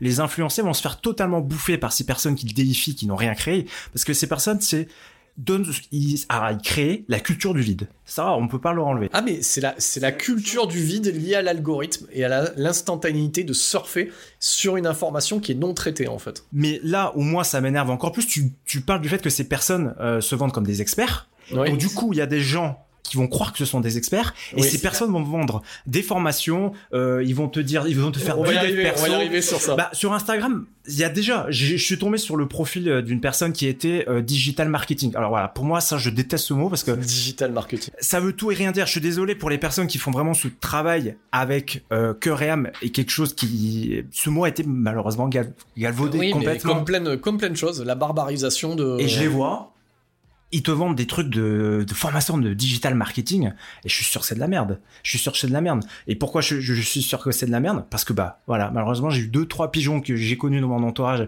qui l'ont fait et qui ont regardé et j'ai regardé, je dis mais il y a rien en fait comme contenu. Il y a aucune Mais mais aucune tu vois ce que moi ce que j'essaye d'inculquer hein, parce que moi ce qui m'inquiète c'est pas pour moi. Enfin voilà, là là vous m'entendez, c'est aussi c'est aussi pour ça que moi je me je me tourne vers autre chose aujourd'hui parce que parce que parce que le combat il, il est perdu d'avance. Enfin voilà, c'est malheureux hein, ce que je vous dis. Alors je vais pas me la péter plus haut que mon cul euh, dans le sens où moi j'ai fait ce que j'avais à faire dans l'audiovisuel. Euh, j'ai bossé sur des prods euh, télévisuels, j'ai j'en ai produit, j'ai fait ce que j'avais à faire. Je peux pas lutter moi tout seul en fait contre la contre une dégénérescence euh, de ces gens qui croient qu'aujourd'hui c'est comme ça. Et le Covid a précipité ce truc-là. Donc c'est pour ça que je passe à autre chose. Mais là où je lutte, moi où je suis inquiet, c'est par rapport à mon enfant, où, où je passe mon temps et elle, pourrait le dire, hein, voilà, elle pourrait venir et le dire au micro. Oui, arrête pas de me raconter, de me poser la question du pourquoi. Voilà, on va, prendre, on va partir du principe simple. C'est-à-dire que quand il y a une vérité qui est générale, je parle pas de la vérité de chacun, parce mmh. que la vérité c'est un concept au final qui est propre à chacun, mais le plus de fois où tu vas entendre la même chose et au bout d'un moment tu arrives à quand même à avoir une vérité générale. Mhm. Voilà. Donc la vérité générale demande du travail et généralement si on prend l'exemple par exemple euh, de Pierre et Marie Curie, des vaccins qui ont été développés, il y a un travail derrière et derrière on le met à disposition du plus grand nombre. Voilà, si on prend cette révolution, cette euh, voilà, ce savoir et, euh, et j'ai envie de dire ce savoir pour la santé et de protection, on le met à disposition des gens. L'éducation nationale, jusqu'à preuve du contraire, il y a différentes matières, la sociologie, l'histoire, etc. C'est des années et des années à répertorier les informations, à les orienter, à les analyser. On forme des gens pour faire ça, d'accord? Mhm. donc putain de merde, ça se saurait si, euh, je sais pas moi, Brandon machin chose de TikTok ou d'Instagram avait trouvé la solution ultime sur un PDF qu'il a écrit lui-même, moyennant 5 euros dans une version digitale, une solution à tous les maux de la société actuelle. Putain, ça se saurait. Le mec, il serait, je sais pas moi, il serait conférencier, euh, il serait au gouvernement, on l'accueillerait, on dirait merci, euh, Brandon mon cul, euh, euh, vous avez rendu un service à la nation. Je veux dire, le mec serait prix Nobel de, de je sais pas quoi. Non, la génération Z se pose pas la question. C'est-à-dire que ce qui prime, c'est pas que le mec soit prix Nobel de médecine. Non, ce qui prime, c'est qu'il a 10 millions de followers. En fait, ce qui prime, c'est le sensa- sensa- ah, la sensation, en fait. Ouais, le sensationnalisme. c'est incroyable, j'ai du mal ce soir. Bienvenue à Chronique d'un quadra. Mais en fait, c'est le côté spectacle. En fait, je pense que on pourrait mettre tout et n'importe quoi. Ça pourrait être. euh, j'ai trouvé, euh, comment dire, euh, j'ai réussi à, à prouver les trous de verre. Voilà, personne ne l'a fait encore aujourd'hui, et tout le monde va prendre ça pour euh, pour vérité parce que ça fait euh, de- du Et clic. oui. Et puis, et puis, si tu as développé d'autres compétences, parce que ceux qui sont très forts aussi, qui arrivent à en faire un business, parce qu'il y a cette notion-là aussi. Si tu as suffisamment de parler, de connaissances, et que tu es suffisamment cynique et narcissique pour vendre ta camelote, en avant. C'est ce qu'a fait Raël, hein. Raël, ah, tout le monde rigole. Mais moi, mais moi, Raël, j'ai envie de lui payer une bière. Tu sais pourquoi? Parce que Raël, c'est le roi du pétrole. Raël, il a sorti la plus grosse connerie du monde à des gens. Je dis ouais, ouais, le mec est arrivé, ouais, je, je vous résume un petit peu, et qui est arrivé, il ressemble à rien en plus à Raël, hein, voilà. Le mec c'était euh, de base, voilà, tu sais, il est arrivé, il, il a pas le capital physique, il a rien, Ouais. pas là-dessus, rien. et qui a dit bon, les gars, moi, euh, hier soir, je me suis fait enlever par les extraterrestres. Voilà. Mais ils m'ont raconté plein de trucs, c'est trop cool. Voilà. Et ben, il le dit avec tellement de conviction qu'il y a une dizaine de couillons qui ont commencé à le croire. Puis il a, puis il a sorti plein de trucs. Moi, moi j'adore ce que lui ont dit les extraterrestres. Les extraterrestres lui ont dit que bon, Je la connais même pas cette histoire. Je, suis en train de euh, rigoler. Il là, fallait qu'il couche avec les femmes les plus belles de la communauté. Mais ils sont cool, hein, ces, ces extraterrestres. Donc c'est ce qui se passera. Et, euh, dans, et cette communauté va grossir, hein, les Raéliens et les Raéliennes. Donc euh, lui, il aura euh, 15 femmes. hein. Elles, elles ont toutes, elles sont toutes Barley Vigol. Hein. Tu sais, c'est- il y a, y a pas, euh, tu sais, il y a, il y a pas Jocelyne, euh, 45 ans, euh, du Cantal, euh, Ah. tu sais, a- non, pas du tout, pas du tout. Et, et, et, et les propres femmes des, de, des, des Raéliens de la communauté, tu vois. Ah, D'accord. Et, et au mec, il leur dira, mais il est génial, il leur dira, bon euh, les gars, euh, bon les extraterrestres, hein, je vous résume hein, toujours, hein, c'est pas exactement ça, mais ça veut dire ça. Bon voilà, moi j'aime bien faire des courses automobiles, ça serait bien pour vanter euh, les mérites des extraterrestres et de la communauté que j'ai ma propre Formule 1. Les mecs, les mecs à qui il a pris les femmes lui ont donné de l'argent pour qu'il se fasse de la Formule 1 à Monaco. Et ça, c'est un fait établi. Je connaissais même pas l'histoire. Je la trouve géniale. Mais Raël, il- mais le pire là-dedans, c'est que Raël, bon, à part faire de l'extorsion et de la manipulation, bon, il a violé personne, il a tué personne, les gens lui ont donné leur femme et leur argent de bon cœur. Je veux dire, bon, qu'est-ce que tu veux lui dire à Raël Et je pense que le mec, il a un tel niveau qu'il le croit maintenant qu'il a vu les extraterrestres. Ça fait tellement d'années qu'il raconte la même histoire que le mec, il se lève le matin, il croit qu'ils sont là. Donc voilà. Donc Raël, c'est un exemple. Tu vois, par Mhm. exemple, de, la, de, de, de, de cette notion de communauté, d'appartenance, de trouver un sens à la vie. Exactement. C'est-à-dire, putain, putain, je sais pas quoi te dire, le chiffre, moi je me suis levé ce matin, j'avais la diarrhée. Ça doit être le signe de quelque chose. et là, il y a un mec qui vient me voir, qui me dit c'est les extraterrestres. Donne-moi ta femme et ton argent et t'auras plus de diarrhée. Mais là, tu vois, je viens de te poser la question comment. En fait, moi, ce qui me fait peur et j'arrive toujours pas à expliquer, c'est comment il y a des gens qui peuvent croire à, à ça. Eh ben, c'est des facultés cognitives et après c'est pas à la portée de tout le monde d'être, gourou hein.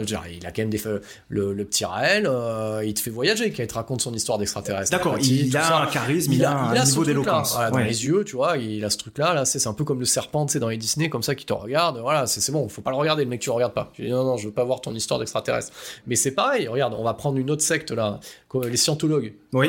C'est quand tu regardes ce qu'ils font c'est complètement con leur histoire Non, mais c'est complètement con, mais en plus de ça, ça a super Tu bien les as marché. vus les, les, les films adaptés de la scientologie Non, c'est j'ai vu les séries Z de SF, je te les conseille, avec des, des rastas extraterrestres pas possibles.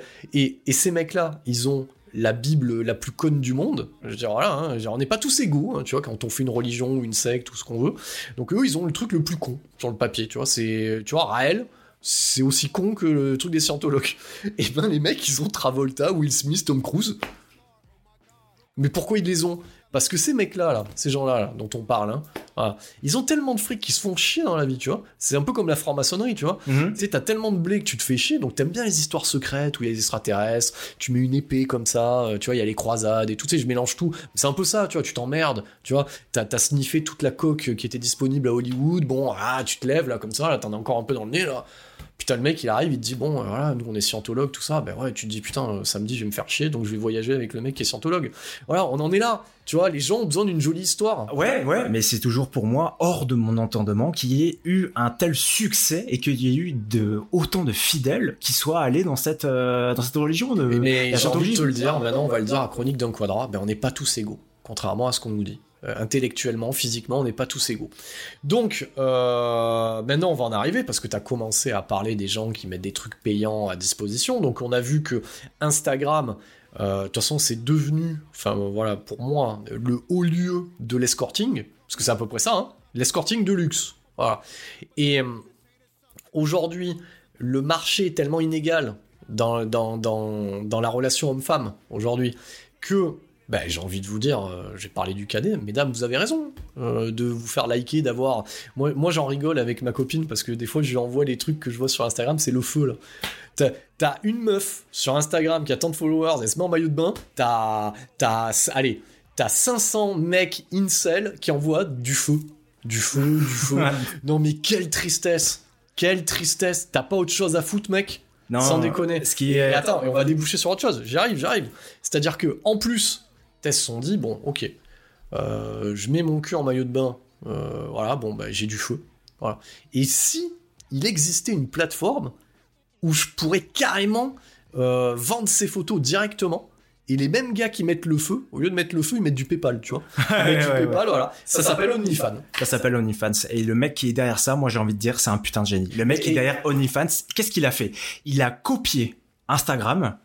La seule différence, c'est la législation. En fait, sur Instagram, tu n'as pas le droit de mettre du nu. Tu n'as pas le droit de mettre de par- partie génitale euh, ou, euh, par exemple, montrer des tétons, ce genre de choses. J'ai envie de dire, franchement, il y a pas mal de filles qui ont réussi à contourner le truc en mettant juste une espèce de serviette transparente, ce genre de choses. C'est déjà du porno. C'est c'est de l'érotisme. c'est de l'érotisme pur et dur et euh, il y a plein d'adolescentes qui sont dessus donc en fait on est en train de leur instaurer que toi jeune fille qui a 14 ans si tu veux réussir dans la vie il faut capitaliser sur ton physique donc parce qu'en fait c'est clairement ce qu'on est en train de leur dire ouais, c'est ce qu'on est en train À, de à leur dire l'ère du néo-féminisme. à l'ère du néo-féminisme en plus et moi ce que je trouve Parce génial que moi, si j'étais néo-féministe femme, je te le dis, moi, mon premier champ d'action, tu vois, ça serait pas toutes les conneries qu'on entend, ça serait adopte un mec, ça serait Tinder, ça serait OnlyFans, ça serait tout ça. Moi, j'irais directement là où ça fait mal. bah forcément Ouais. là tu te fais de l'argent Non, mais j'irais là où ça fait mal.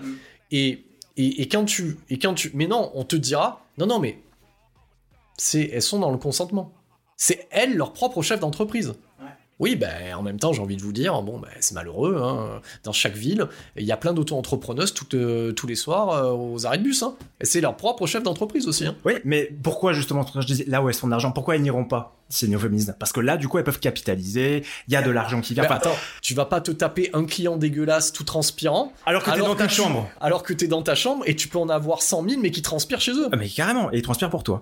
Oui. Donc, en gros, OnlyFans, là où la personne qui est derrière ça, et c'est quand même du génie, c'est parce qu'en fait, euh, Instagram, pour que ça puisse être utilisé par la masse, il faut pas que ce soit une plateforme où on puisse montrer du nu. Instagram quand tout le monde parle d'Instagram, on sait très bien que c'est pour montrer son cul et aller voir des Mais oui, culs. mais oui. Donc ça, j'ai envie, presque envie de leur dire à Instagram, Putain, et le allez-y, chiffre, enlevez-le, le quoi. chiffre. Tu crois que si je veux augmenter ma communauté sur Instagram, il faut qu'on monte notre cul là Ah tout mais, suite mais complètement, mais complètement. Mais d'ailleurs, ça me fait penser à un sketch de Marina Rollman que je vous invite à regarder, où euh, justement elle parle de l'Instagram d'Emily Ratajkowski.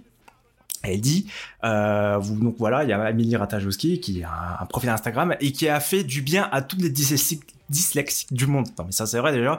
Il y a plein de filles qui aujourd'hui sont mal dans leur peau euh, à cause d'Instagram. Mais c'est génial, on, cette plateforme est géniale et Oui. les féministes ne la critiquent jamais. Donc moi c'est ça que je supporte plus, pas. hein. Elle ne sert à rien à la base, elle ne résout aucun problème, mais elle en crée. Là où je veux en venir, en fait, c'est toute cette espèce de, on parle de réseaux sociaux, mais cette espèce d'antinomie, en fait, entre ce que veulent du coup les personnes qui veulent l'inclusivité ou euh, le droit des femmes et tout ça, arrêter de les prendre pour des objets, mais pourtant elles utilisent les plateformes qui leur permettent du coup de capitaliser Oui, en utilisant, en, utilisant justement leur corps.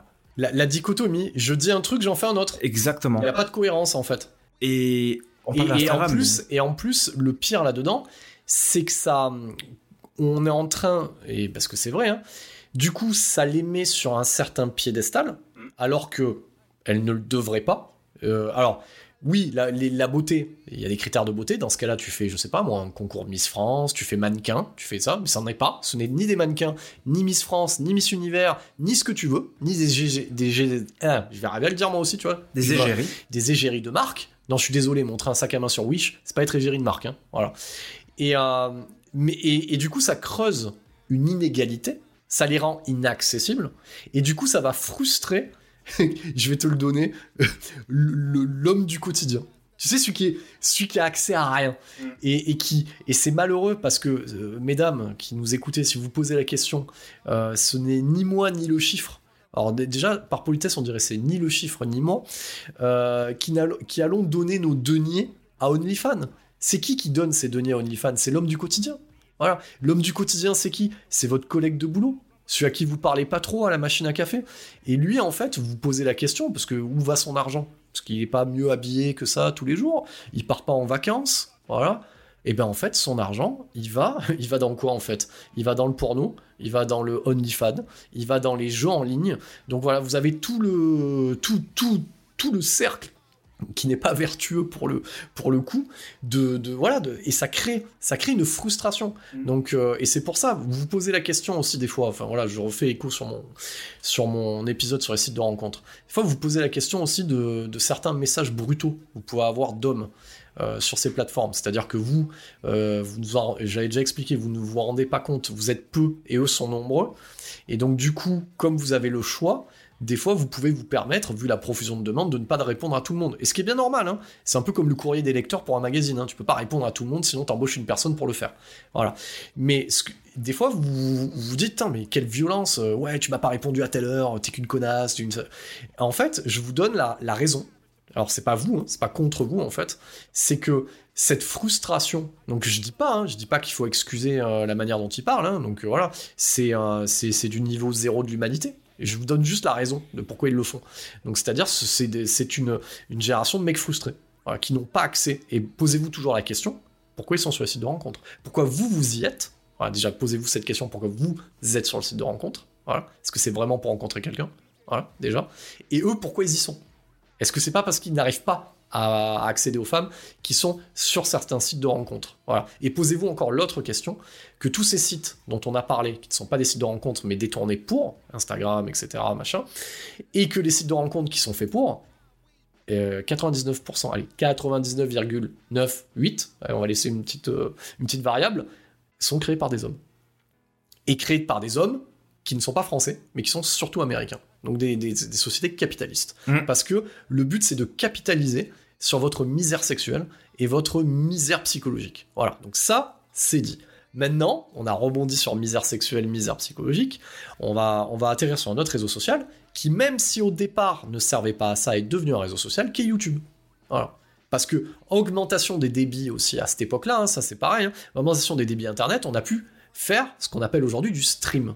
Voilà, au début on montait des vidéos, et on a pu faire du stream. Voilà. Et à la base, donc je pense que toi, tu as été client aussi comme moi de certains contenus, à la base, l'origine de ce qu'on a appelé le YouTuber, qui est devenu maintenant un influenceur YouTube, hein, tu, vois, tu vois comme ça s'est chaîné, à la base, c'était lié à un truc de nerd qui était le- la capture de gaming en fait. Voilà. La capture de gaming, euh, c'était aussi les tests, euh, les tests de, euh, de jeux vidéo. C'est ça qui est venu vraiment très très vite en vogue. C'était vraiment dans les années 2010.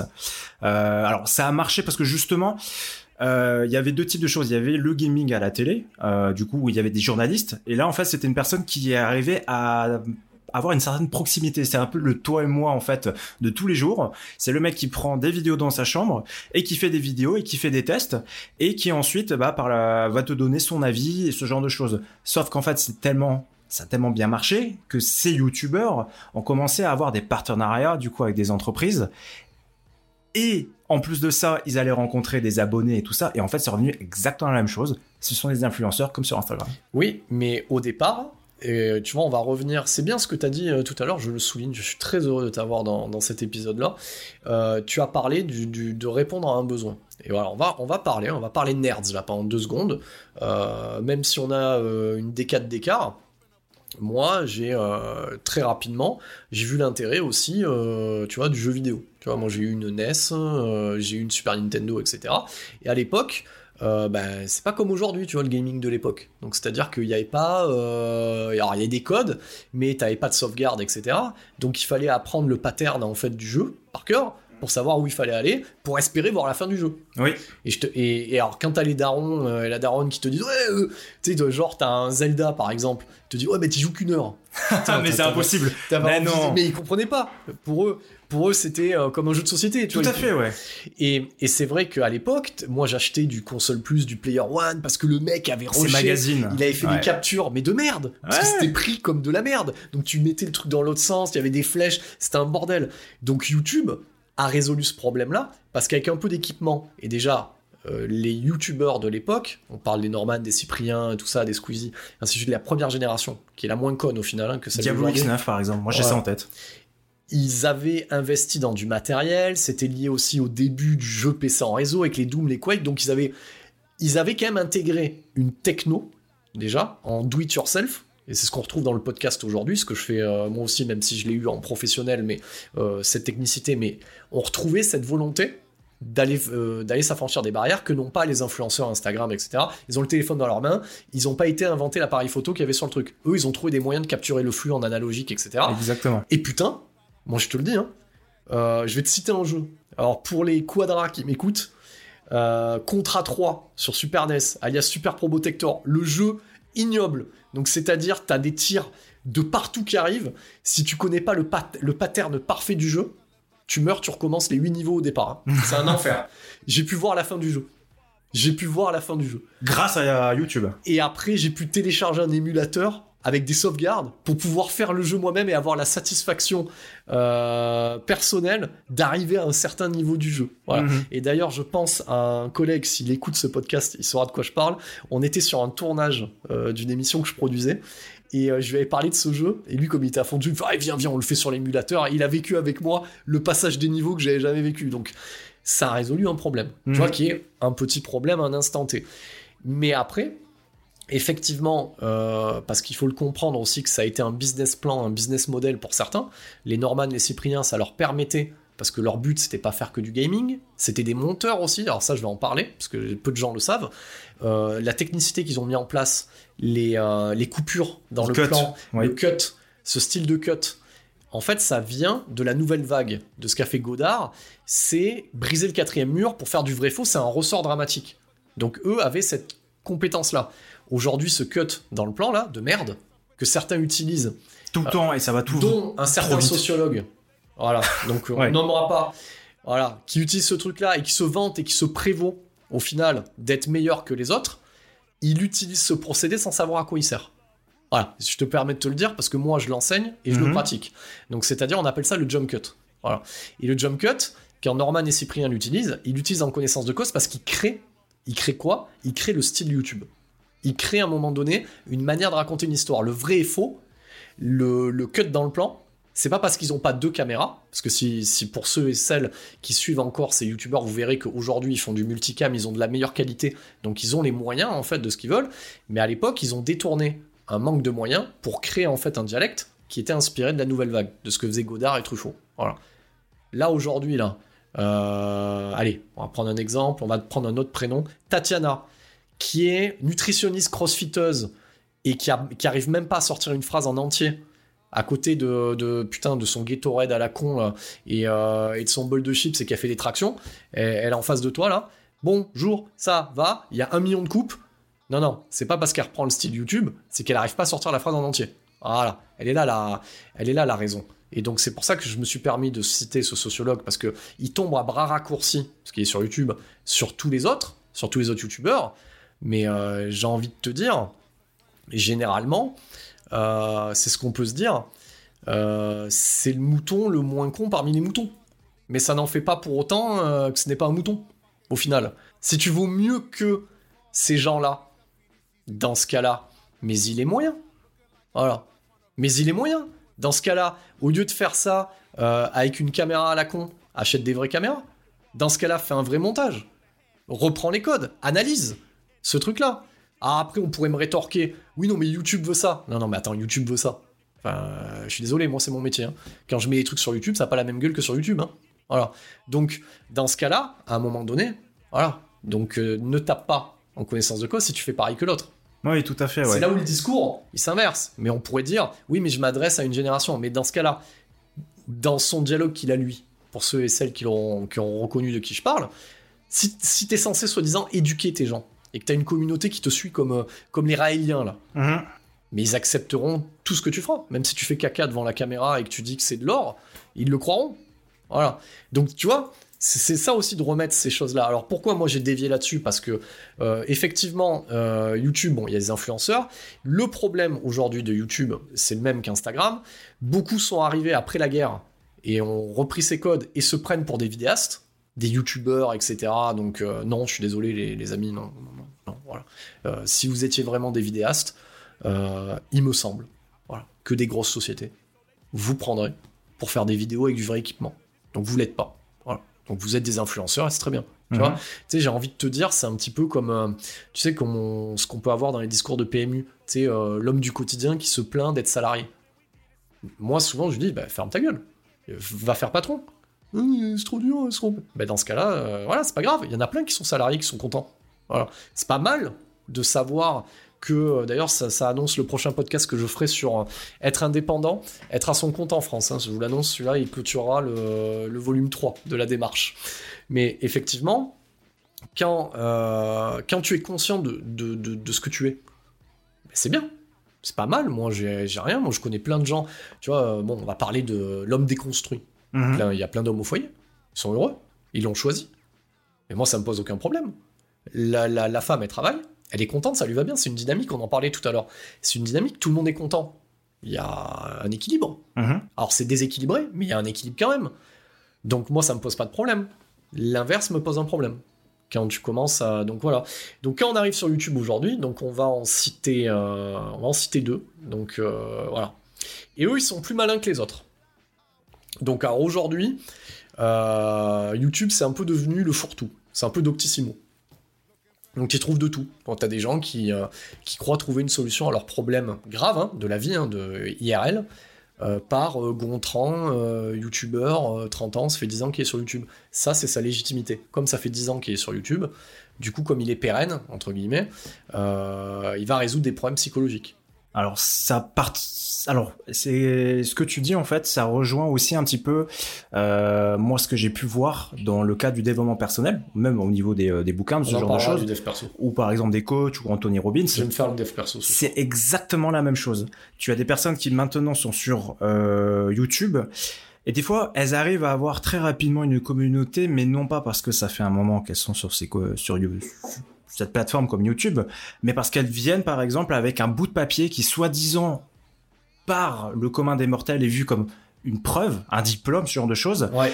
Et ils viennent ensuite te dire, bah voilà, moi j'ai vu ça, euh, j'ai tel diplôme et euh, je vais te raconter euh, telle chose. Et alors pourquoi quelque part ça marche? Parce qu'ils arrivent en fait avec des concepts un peu disruptifs que la plupart du commun des mortels n'ont jamais entendu Mhm. et ils se disent ah bah du coup ça donne une réponse à, mes questions. Euh, mes parents, l'école, ils m'avaient donné euh, telle doctrine, ça ne marche pas.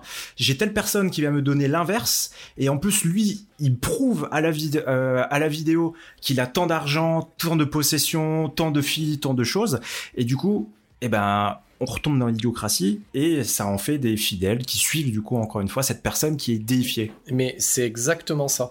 Et, euh, et effectivement, euh, la, problématique, je vais prendre mon exemple, parce que vous pourriez me dire, parce qu'il faut prendre en compte le doute, et, euh, et ce que j'arrête pas de répéter depuis le lancement de ce podcast, c'est que j'essaye. Alors, une auditrice m'avait dit, bon, le quadra, le, le cerveau, c'est pas un muscle. Je lui avais répondu, c'est pour l'image. Voilà.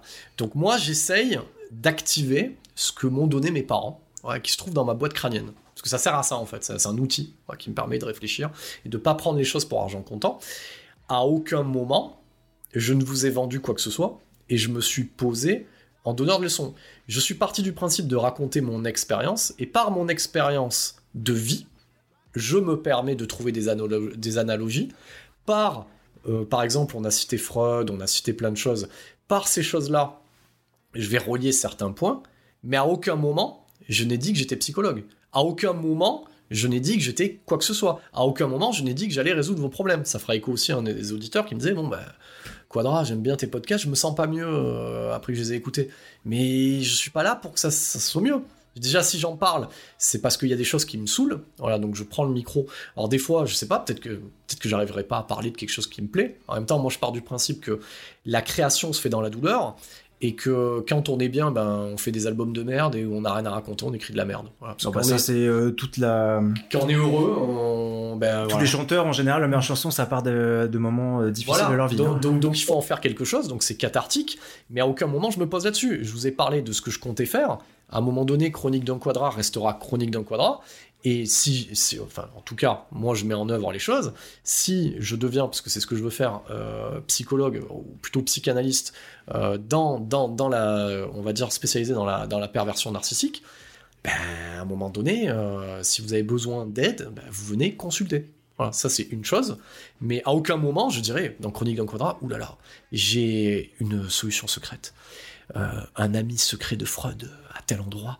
Euh, j'ai repris ses écrits qui ont été déterrés, en échangeant 5 euros par PDF, par PayPal, et, euh, et en visio, vous pourrez, je pourrais vous faire une étude de cas euh, spécifique. Non, mais il faut arrêter les conneries. Et, et le, alors pourquoi moi j'en parle? Pourquoi ça me pose un problème euh, Ces deux personnes, que ce soit, il y, a un- il y en a un, c'est un sociologue, l'autre c'est un psychologue, c'est que euh, moi, vous- pour ceux qui écoutent le podcast depuis le début, vous connaissez ce que j'ai raconté.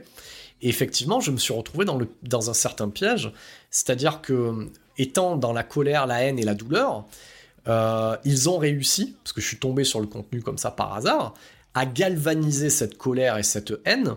Et à un moment donné, j'ai fait wow, wow, wow, wow, wow, wow. Il a fallu que je vois la personne aussi en IRL lors d'une conférence, parce qu'il y a des choses qui me gênaient dans le discours. Et c'est là où c'est dangereux en fait. Donc c'est-à-dire que euh, c'est, on parlait de misère sexuelle, on parlait de misère psychologique aussi. C'est exploiter et surfer sur la misère psychologique. Et, là, on en revient à se poser les questions. C'est-à-dire que, on va prendre le cas du sociologue, on prendra le cas du psychologue après. Voilà. Donc, euh, qui font des euh, centaines de milliers de vues sur, sur YouTube à l'heure actuelle. Donc, le sociologue, lui, se déclare sociologue. Bon, on- on va en parler, il a un diplôme. Maintenant, quand on prend du recul et qu'on regarde quelle est la fonction de sociologie, de sociologue, et qu'on regarde les autres sociologues, alors on pourrait dire que c'est un sociologue 2.0. Pourquoi pas? Moi, il me semble que dans un travail de recherche, et quand on travaille sociologie, il y a, il sociaux, il y a société à l'intérieur. Donc c'est pour aider la société. Si tu détiens, entre guillemets, une vérité que toi seul as trouvée en tant que sociologue, moi, il me semble pas que ça passe par du merchandising et, euh, et un business model qui est celui d'un vendeur auto. Parce qu'on en est là. Donc déjà, il y a un problème dès le départ. Ensuite, euh, bon, moi, il me semble aussi que le parcours de sociologue ne s'arrête pas au DEA. Maintenant, tout est possible, hein. attention. Hein. Je veux dire, tu as des menuisiers qui, à la base, n'ont même pas un truc de menuiserie, hein. ou des multiservices qui sont plombiers. Donc, je veux dire, on est au même niveau. posez-vous la question. Je veux dire, moi, quand, j'entends des gens, parce que j'en ai rencontré des gens qui, sont de cette communauté-là, me dire Ah ouais, non, mais il a trop raison. Il a raison de quoi, en fait? C'est quoi son expérience de vie? Comment tu veux que le mec, il te parle de mariage, il ne n'est pas marié? Comment tu veux qu'il te parle d'éducation d'enfant, il n'en a pas? Comment tu veux qu'il te parle de. Voilà, alors oui, bon, il a eu peut-être quelques expériences avec des femmes. Des expériences avec des femmes. On sait pas combien. Voilà. Moi, quand je prends le micro, je raconte ce que j'ai raconté. Sur ma base de mon expérience. Je me me permets pas de parler d'ingénierie alors que je suis pas ingénieur. Je parle de ce que je connais, de ce que j'ai pu expérimenter. Je suis ouvert à la discussion. Je dis pas que j'ai raison. Je prends le micro pour parler. Euh, le chiffre, il est en face de moi. Hyperion était là. Euh, D'autres viennent témoigner. Euh, voilà, c'est un échange en fait. Voilà, dans le temps. Donc lui se permet de solutionner des choses. Voilà. Qu'il n'a pas expérimenté. Euh, je rajouterais donc pour cette personne, hein, bien sûr, que tu, dont tu parles. Ce qui est extrêmement dérangeant, c'est que il n'y a pas de déontologie en fait derrière. Il n'y a aucune éthique. Justement, Non. pour moi, euh, justement, euh, quelqu'un qui, qui est sociologue ou psychologue, ils ont quand même quelque chose en commun, c'est d'aider. Oui, mais c'est quand même pas la même fonction. C'est pas la même, j'ai pas que c'est la même fonction, mais il y a quand même derrière, je dirais, euh, pas le serment d'Hippocrate, loin de là, mais une déontologie en fait, une éthique d'aider et d'améliorer la société et les gens. Euh, ce sociologue, euh, j'aimais regarder ses vidéos par plaisir coupable. En effet, parfois de voir et me moquer un peu des gens Après, il est bon hein, dans ce qu'il fait. J'ai pas dans ce qu'il dit mauvais. de me moquer des gens qui étaient vraiment bah souvent c'était des woke et qui disaient n'importe quoi et moi qui me dérangeais donc il dit c'était pertinent ce qu'il disait mais néanmoins en fait la finalité de tout ça et son fond de commerce qui est justement basé sur un business model donc la finalité de ces vidéos sont extrêmement dérangeantes parce que finalement ça n'aide personne Non, ça n'aide personne. Et, euh, et en fait, il fait exactement ce qu'il euh, ce qu'il va critiquer chez les psychologues, par exemple. De dire que on, on prend son argent et que ça dure dans le temps et que ça résout rien. En fait, il fait exactement ce qu'il dénonce, en fait. Quelque part. Tout est dans l'énoncé. Et, euh, et effectivement, euh, à ce niveau-là, donc euh, pour, répondre en disant, ben oui, ben il fait pas ça gratuitement, etc. Très bien, très bien. Mais on retombe dans ce que j'ai dit depuis le départ. Posons-nous la bonne question. C'est pour ça qu'on a défini quelle est l'origine de YouTube, quelle est l'origine. Moi, là où j'ai un problème, c'est que YouTube, c'est une plateforme de streaming qui est gratuite. D'accord? Euh, Quand j'allume ma télévision, il y a un système de financement qui est la redevance avec la publicité, etc. Ça m'a pas été vendu comme ça, c'est devenu comme ça. Voilà. Donc je me paye déjà de la pub, quelque part. Voilà. Donc personne ne leur a mis le couteau sous la gorge de faire des vidéos. Si ton fonds de commerce, si tu as trouvé la solution du, monde dans tes conférences, dans ton contenu, sors des bouquins, fais des conférences, mais viens pas me casser les couilles parce que tu fais des vidéos et parce qu'il faudrait liker, parce que machin. Voilà. Tu vois? Là, tous les deux, on a enregistré un podcast. Moi, j'ai un projet pro qui est un projet pro. Je continuerai mon podcast. Mon podcast, c'est du do it yourself. C'est comme ça, c'est de la radio libre, c'est le fonctionnement. Je le fais parce que j'ai envie de le faire. Je vais pas aller raqueter les gens en leur disant ouais vous vous rendez compte là on est avec le chiffre là c'est samedi soir on pourrait être en boîte euh, on pourrait être à tel endroit euh, vous comprenez pas donnez-nous de l'argent pour qu'on se paye du, euh, du whisky quand on parle pour minimiser le fait que ben non ben le faites pas Là, tu parles vraiment. euh, alors, moi, je comprends euh, justement. Tu, tu parles Ouais. de ton expérience justement de cette fameuse conférence que tu as vue IRL. oui Ouais. Oui, parce que, parce que dans cette conférence IRL, j'avais besoin de voir en IRL ce que je pressentais déjà, mais j'avais besoin de me faire une opinion. Moi, je, je m'arrête pas à un premier avis, et je continuerai à le dire. Il est très bon. Intellectuellement, il a de la culture, il a le sophisme nécessaire et le parler nécessaire pour que. Et en tant que business model, il est très très bon. Mais c'est du que- sophisme. Tu viens de le dire, Ouais. c'est du sophisme. Il est très bon. J'ai pas dit le contraire. Par contre, il est dangereux Mhm. pour cette population d'incels, tout ce qu'on a listé sur les hommes qui n'ont plus le choix aujourd'hui, donc les mêmes qui mettent de l'argent à OnlyFans se retrouvent à ces conférences croyant qu'ils détiennent la vérité. Et quand tu vas dans cette conférence où je croyais apprendre du contenu, tout ce que j'ai appris en fait, c'est la vie, des- des points sur sa vie, mais je m'en tamponne. Ce que j'avais pu sentir, c'est du narcissisme et de la manipulation quelque part. Voilà, il a, il a ces, ces critères-là. Je dis pas que c'en est un, je dis c'est ce qui ressort. Le manque d'empathie sur les études de cas. Bon, j'ai entendu une étude de cas d'un pauvre gars, voilà, s'il m'écoute, j'espère qu'il écoutera ce podcast, voilà, qui venait de, de, de divorcer, le mec il a un vécu, euh, voilà, un vrai vécu, un vrai, tu vois, de la vraie vie, il s'est fait traiter comme une merde. Notamment que tu as oublié de notifier pour ceux qui nous écoutent que du coup, euh, cette personne, euh, pour l'étude de cas, a payé quand même. Ah oui, oui, en plus, elle a payé pour se faire... pour Elle a se payé faire- pour se faire insulter. pour se faire insulter, super. Super. Euh, si t'as un minimum d'empathie, bah, tu ne la publies pas. Tu peux avoir dit ça dans le cadre du, du truc, mais après coup, parce que voilà, là, nous, on enregistre, ce que vous entendez, c'est monté. Donc euh, je réécoute, je réfléchis à ce qui a été dit, etc. Je vois, parce que j'ai une forme d'autocensure aussi, voilà, à un moment donné, et de, de la bienséance, et à un moment donné, putain, il faut se regarder dans une glace. Non, non, l'autre, il a mis ça directement comme ça. C'est horrible pour la personne, et en plus, la responsabilité qu'il a, parce que ça faut bien le notifier, c'est que c'est qu'il ne sait pas ce qui va se passer après derrière qu'il ait raccroché le téléphone. Mm. Voilà, moi je vous l'ai dit dans le podcast précédent, moi j'ai eu quelqu'un au téléphone, voilà, et j'ai fait la démarche de, de- de discuter avec lui parce que la situation faisait que, euh, d'ailleurs je te passe le bonjour, tu te reconnaîtras, euh, la situation faisait que, même si je ne connais pas la personne, le fait qu'elle m'ait contacté, c'est déjà une poignée de main, c'est déjà une responsabilité, et, euh, ça me touchait à un moment donné, et ouais, on a tous une responsabilité à un moment donné sur ce qu'on fait. Voilà. Donc quand il fait, euh, voilà, quand il fait ces trucs-là, ça me débecte. Et après sur place, il t'engueule en te disant oui, mais euh, vous vous rendez pas compte le travail que c'est de faire un montage vidéo? Bah super, c'est mon métier, je connais. Euh, ouais, quand vous likez pas et que vous regardez juste, oh là là, non mais c'est quoi cette chialerie quoi? Tu vois ce que je veux te dire C'est euh, ce témoignage du coup m'a énormément surpris quand même. Enfin, la conférence de, de, de cette Ouais, personne ça m'a dont coûté tu parles. 45 balles. Ça hein, t'a enfin, coûté tu vois. 45 euros, t'es allé le voir. Euh, alors du coup, cette personne du coup que je suivais au fil du temps quand même, je trouvais que en effet, j'avais, il y avait des choses qui me dérangeaient chez lui. Euh, et toi, tu les as confirmées parce que tu es allé à cette conférence. Ben, j'avais besoin de savoir Et aussi. tu avais besoin de savoir. Mais alors vraiment, je m'y attendais pas hein, par rapport à tout ce que tu viens de dire sur euh, cette conférence. Euh, pour reprendre ce que tu disais sur cette étude de cas, euh, le coaching, hein, ce fameux coaching qu'il vend là à des personnes. Ouais, ouais, ouais. euh, où la personne paye pour se faire insulter, parce que globalement c'est ça. Sur- globalement c'est ça. Il se parle à lui-même en fait. Oui. Tu dis que c'est une personne qui est narcissique. c'est une personne qui, à mon avis, a eu un passif qui est exactement le même que ces personnes qui, le, qui le contact. Le fait de réentendre ça, ça réactive toutes ces toutes ces failles, toutes ces blessures.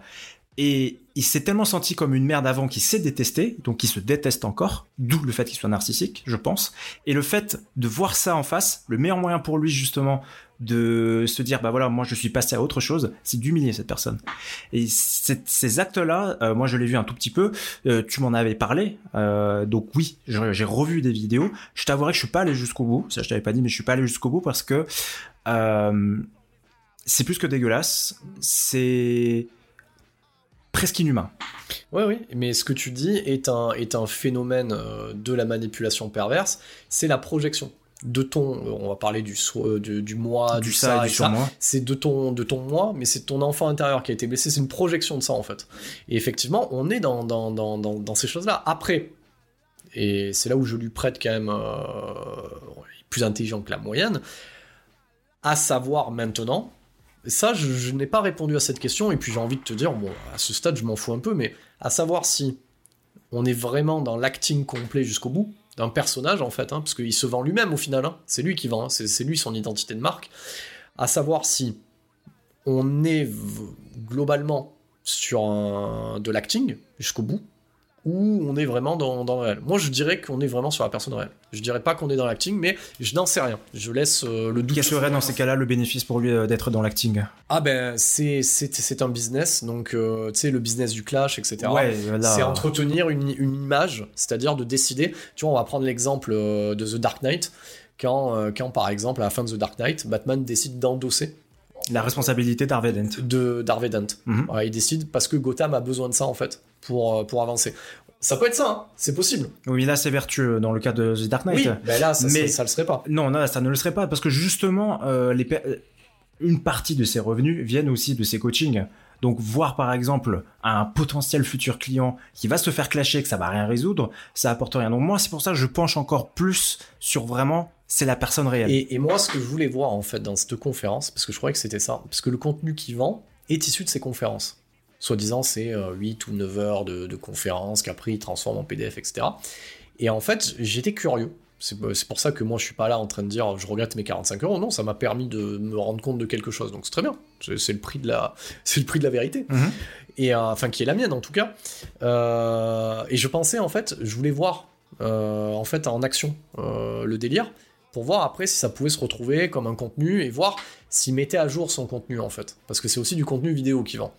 Et moi je pense, après ce n'est que moi, ça n'engage que moi, euh, quand j'entends la qualité de, de certains extraits du contenu, et euh, moi en tant que professionnel je trouve que la qualité n'est pas là, que ça soit audio, donc j'imagine qu'en vidéo ça doit être une vieille caméra qui est posée à l'angle, je pense que euh, moi ça m'arrive par exemple, je te donne un exemple, quand, quand je fais des formations sur du software, etc.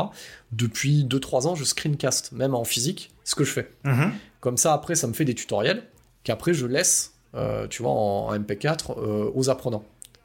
Mais quand le- la version du logiciel évolue, ben, je refais le screencast en fait. Et moi, j'ai un doute. Moi, je pense fortement que ça a été réqué une seule fois et que c'est remonté de temps en temps, repatché. On rechange les noms parce que comme ils réuploadent certaines vidéos, ça ne m'étonnerait pas. Voilà. Parce qu'il y a des études de cas qui sont réuploadées. Ça, c'est aussi ça, c'est incroyable. C'est comme si moi, je faisais, on enregistre ce podcast et dans six mois, je le renomme autrement, je le remonte et je le réupload. Na- tu, tu vois le délire. hein. Je vois le délire, oui. Et moi, je pense qu'ils capitalisent vachement sur du contenu. Alors, ça reste à prouver. Alors, je vous le dis, euh, entre guillemets, euh, moi, c'est pas un problème d'aller lâcher de l'argent. De toute façon, tu, tu le sais, je t'avais dit, moi, j'avais payé 45 euros pour aller. Euh, moi, 175 balles euh, pour un contenu à la qualité moyenne, voire déplorable. Non, moi je, j'ai, enfin voilà, moi je suis dans, la vraie vie, donc j'ai des frais qui sont autres, voilà, euh, d'éducation ou autre. Moi j'ai pas 175, 175 balles euh, à mettre euh, dans, un abonnement pour un contenu, je suis fou quoi. Enfin, c'est quelle est sa valeur sur le marché? Voilà. Je te donne un exemple. Bon, c'est pas. On va prendre un exemple contemporain. T'as, par exemple le, le- le livre sur les barbares de. de... Alessandro, Alejandro. Alessandro Barrico, j'arriverai pas à le sortir, excuse-moi Alessandro, hein. scusa, mais, mais euh, le, lui il a fait des recherches pendant tant de temps, il y a la maison d'édition, il y a le bouquin, bon, j'ai payé ça 20 balles. Ça me semble être un prix correct euh, de, Pour avoir accès à ce savoir. pour avoir accès à ce savoir. 175 balles pour un séminaire, je ne connais pas sa date, parce que je présume qu'elle n'est pas récente, qui est peut-être repatché dans une qualité moyenne. Moi, je dis que son vrai prix, à la rigueur, parce qu'il y a du contenu vidéo audio, c'est 50 balles. Mhm. C'est pas 175 balles. Et après, euh, souvent, ils jouent sur de la com, sur euh, les prix vont augmenter, etc. Hop, hop, hop, hop, hop. Alors attention, ça, on va en parler parce que les gens, du coup, il fait, du- c'est quasiment du. Alors, c'est pas le bon terme, c'est pas du dropshipping, mais c'est du, c'est du marketing, quoi. Il fait du market sur ça pour dire attention, il y a des pourcentages, il y a 20%, parce qu'après, ça va C'est augmenter. créer l'urgence pour que C'est la personne une- c'est- achète. C'est bien vu, mais euh, j'ai envie de dire pour ceux qui se sont lancés sur ces, euh, sur ces choses-là, mais euh, je viens de vous dire que son contenu c'est le même. Et il est, enfin, c'est pas ça qui a augmenté. Donc ce qui a augmenté, c'est quoi? C'est ses frais de société. C'est pas, la- on n'est plus sur le même truc. Mhm. Tu, tu vois ce que je veux je dire vois tout à fait, ouais. moi, moi je, je te donne encore un autre exemple. Euh, je suis formateur. Euh, je me déplace. Euh, bah oui, l'essence est plus chère, je le dis à la société. On s'arrange. Par contre, je suis chez moi. Mes frais de société, c'est les mêmes. hein. Et voilà, bon, là, il va y avoir une augmentation. Mais alors, il y a le bouclier, machin, on en a parlé, électrique, euh, sur l'électricité, tout ça. Donc, le bouclier électrique, on n'est pas chez, les- chez Marvel, mais bon, t'as le- bouclier. non, mais ils sont bons au gouvernement, ils trouvent des trucs. c'est Ah, mais ils trouvent des trucs, c'est The incroyable. Shield, Ouais. Energy Shield. Voilà, donc euh, mon mais mon poste c'est le même, ma licence n'a pas augmenté, rien n'a augmenté pour l'instant. Je vais pas augmenter, profiter de ça pour augmenter mon contenu qui est déjà fait. Je l'ai déjà rentabilisé ce contenu. Oui, mais Lui- il le fait parce ça fait ça fait je suis sûr que ça fait au moins 8, 8 ou 10 ans qu'il a rentabilisé son Ouais, contenu. mais Il a vendu une fois, c'était j'ai envie de rentabilisé. te dire, eh, d'un point de vue entrepreneur, il a Et raison. même, il a la conférence, les gens qui étaient à la conférence, qui ont payé la, con- la conférence initiale, elle était déjà rentabilisée en sortant du truc. Ouais, ouais, d'accord. Mais regarde. En tant qu'entrepreneur, il a raison si ça marche. Bien sûr. Il a raison. Il Il, a crée l'urgence, il, il- il réutilise du coup du contenu qui a déjà été fait. Les gens ne se rendent pas compte et ça marche. Il optimise son chiffre d'affaires comme pas possible. En soi, il a raison de le faire. Avec sa mentalité qu'il a, il, a raison de le faire. Niveau déontologie, niveau éthique, niveau zéro. Voilà, donc il y y a tout ce truc-là. Bon, je pense que sur lui, on va arrêter. Donc voilà, donc déjà, on se retrouve maintenant dans cette ère 2.0, on va repatcher, parce qu'on va finaliser avec le. Moi, je l'avais noté comme dernière partie, le bébé difforme issu de tout ça. La génération Z reliée avec des câbles comme dans Matrix, Comme dans tout ce contenu, ouais. donne le wokisme. Voilà. Mais avant toute chose, voilà, lui, on en a terminé. La dangerosité là-dedans, c'est qu'il remplace, au final, il remplace, parce que voilà, le, le Z a l'habitude, parce que de toute façon, on n'a même pas parlé de la SMR et tout ça, hein, le Z a l'habitude de regarder des gens manger, non, d'écouter, non, d'écouter en regardant des gens manger, voilà, donc il a l'habitude de faire des trucs qui sont complètement what the fuck. Donc déjà, le Z, il a regardé des gens regarder des bandes annonces, bon ça j'ai trouvé ça. Là, tu vois, c'est le niveau zéro. Moi, quand je vois le, la SMR, l'unboxing, euh, le swap, ouais, on va citer toutes les catégories. Je sais même pas ce que c'est le swap, tiens, je veux bien savoir Le ce swap, c'est deux youtubeurs. Ouais, ils sont là. Oh, on s'est fait des cadeaux. Et c'est la vidéo de tel youtubeur avec tel youtubeur qui, qui, Ouais. qui vont révéler le cadeau qui sont. Ouais, en- ok, d'accord. Tu, tu vois le délire? Moi, il y, a un- il y a un truc, oh, tu parlais des réactions bandes annonces. Alors moi, il y a un truc que je trouve, mais alors je vois pas l'intérêt, et ça marche super bien. Ce sont des youtubeurs qui se filment en train de regarder des bandes annonces et leurs réactions. C'est ce que je te disais, c'est les how to react. Je les- fais, euh, mais qu'est-ce que c'est que ce Donc, truc? Donc là, moi quand je vois ça, parce que voilà, j'enseigne euh, la vidéo et tout ça, quand je vois ça, quand j'ai vu ça déjà à l'époque, tu sais quelle image mentale il m'est venue? Quand j'ai vu mes étudiants regarder ça Je me suis mis derrière. J'ai vu une frame de 2001 l'Odyssée de l'espace où il y a le monolithe et les singes ils ont des bâtons et ils tapent sur le monolithe comme ça. voilà, tu vois? Moi j'ai vu ça. Voilà, donc des voilà la préhistoire. Donc c'est à dire que on leur donne parce que c'est ça les barbares. hein. Voilà. On leur a donné les moyens de streamer, les moyens de capter, les moyens de produire du contenu. Tu vois? Moi, je pense à tous ces gens qui ont fait des films en Super 8. Je sais pas si t'as connu le, le Super La 8. pellicule. Ouais, la pellicule de Super 8, j'ai dû les connu quand j'étais en mais- image par image. Hein. Super jeu. Les, les, les, les mecs qui coupaient, Ouais, euh, ils filmaient pendant des heures, ils allaient développer un bordel. Hein. Les mecs qui sortaient un truc, c'était fou. hein, tu vois? Voilà. Ça, dextérité, patience, exigence, dureté dans le travail, Mhm. aujourd'hui, facilité, etc. Qu'est-ce qu'ils font avec ça? Donc, on l'a dit tout à l'heure, il y en a qui se la mettent dans le vagin et qui font vibrer les téléphones voilà, en stream. Bah, les autres, ils se filment en train de manger, en train de se sécher les cheveux, en train de susurrer des trucs, euh, machin. Ils regardent d'autres en train de regarder euh, une bande-annonce. Et tout ça, ça fait, est-ce que ça te fait pas venir à un seul mot? Il y a un mot dans tout ça. Idiot Le voyeurisme. En fait, il y a un côté voyeurisme Ah dans oui, tout oui, ça. ah, bien il y a un côté voyeurisme. Et c'est là que, euh, pour moi, ce côté voyeurisme a été instauré dans les années 2000. Mm. Par deux choses, c'est à Starak et Lost Story, par exemple, ce genre de choses. Ah oui, bah, C'est le même principe. Sauf que maintenant, c'est accessible et, et tout le monde le fait. et tout le monde le fait. Et on n'a pas parlé des Twitch, etc. Ah oui, oui. Où, où- où tu suis dans une journée complète la meuf d'OnlyFans dans sa salle de bain et machin. hein. Et ben, c'est pour ça qu'on en vient au film Idiocratie. On... Putain, on l'a oublié lui. Mais on va quand même le dire, on a le temps. Le Voilà. psychologue Voilà, le psychologue. Donc on a vu le sociologue, alors là on a le psychologue. Alors lui, il est vraiment psychologue, pour le coup. Il a le diplôme. J'ai sourcé. Et il le montre, hein, d'ailleurs, Ouais, devant ouais, tout le monde. J'ai sourcé. Bon. Donc, le premier truc qui me, qui me marque, c'est qu'il est dehors. Je dis, tiens. Je dis, euh, enfin voilà, quand tu fais du, du son et de la vidéo, bon, de temps en temps, mettre un peu des plans d'extérieur pour illustrer, etc., mais tu maîtrises pas bien, parce que t'as du vent, etc., lui, il a un micro-cravate. Bon, je dis, le mec, il est en mouvement.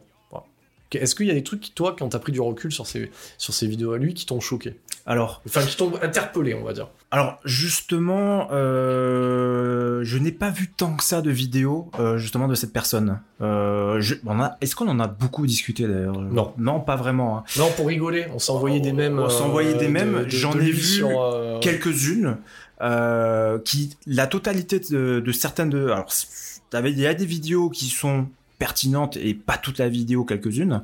Euh, moi, ce que je n'aimais pas trop chez lui, euh,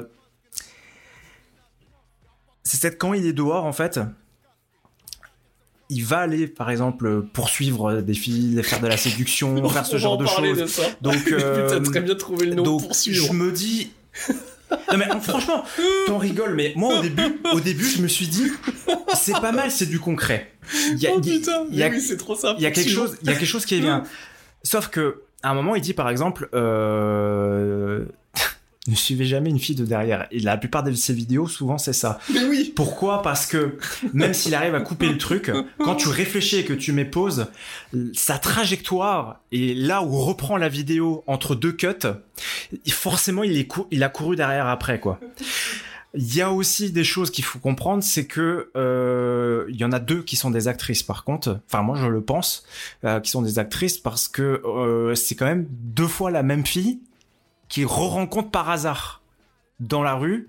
Voilà, moi je pense, je suis pas sûr, j'ai pas regardé, j'ai pas non il y a- plus. Il y a ce qu'on disait sur Instagram, parce que ça reste quand même de la fa- fabrication, c'est l'illusion d'une réalité sublimée.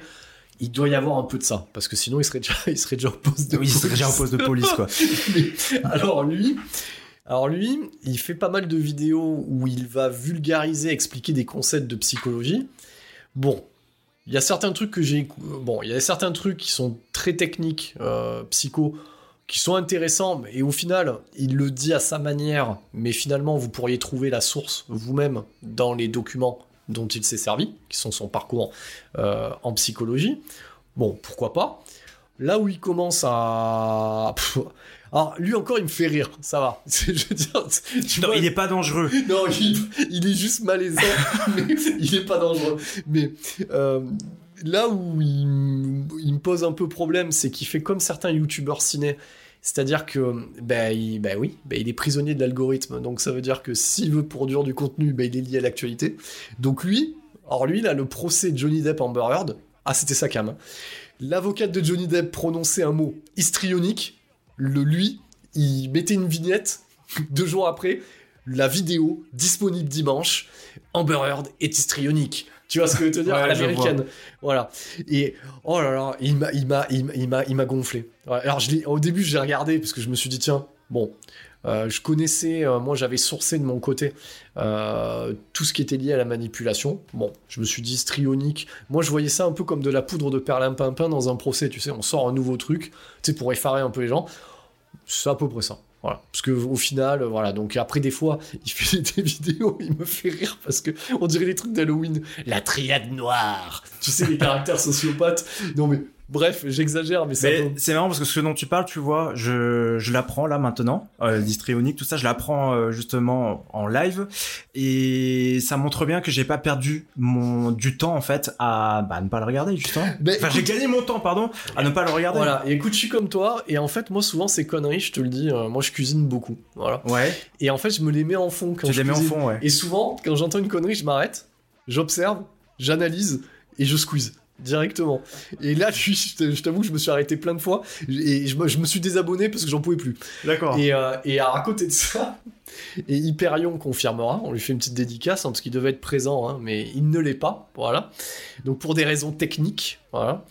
Et, euh, et, et et souvent, même lui a confirmé que c'est ses shorts et ses reels, c'est de la merde. Alors le mec t'explique qu'il est psy, Ouais. voilà, qu'il est psy, machin, voilà, il traite de sujet. Et après, tu te retrouves avec des reels où le mec, je l'ai vu en caméra cachée à la Fnac, derrière des livres, Non, en train de filmer, je te jure, c'est vrai. Il l'a fait dans une supérette, il l'a fait à la Fnac, et il mettait comment aborder une fille en faisant croire euh, que je suis déjà euh, dans le rayon en train de lire un livre. Mais il est flippant, il est malaisant. Ouais. Il est le pire résidu, tu sais, des coachs en séduction qu'il y avait dans les années 2000, là. Ouais. Tu vois? Les, euh, Les de séduire. séductions ouais, avec ouais. Kamal ou Voilà, voilà. Il est le résultat. Alors là, il m'a achevé.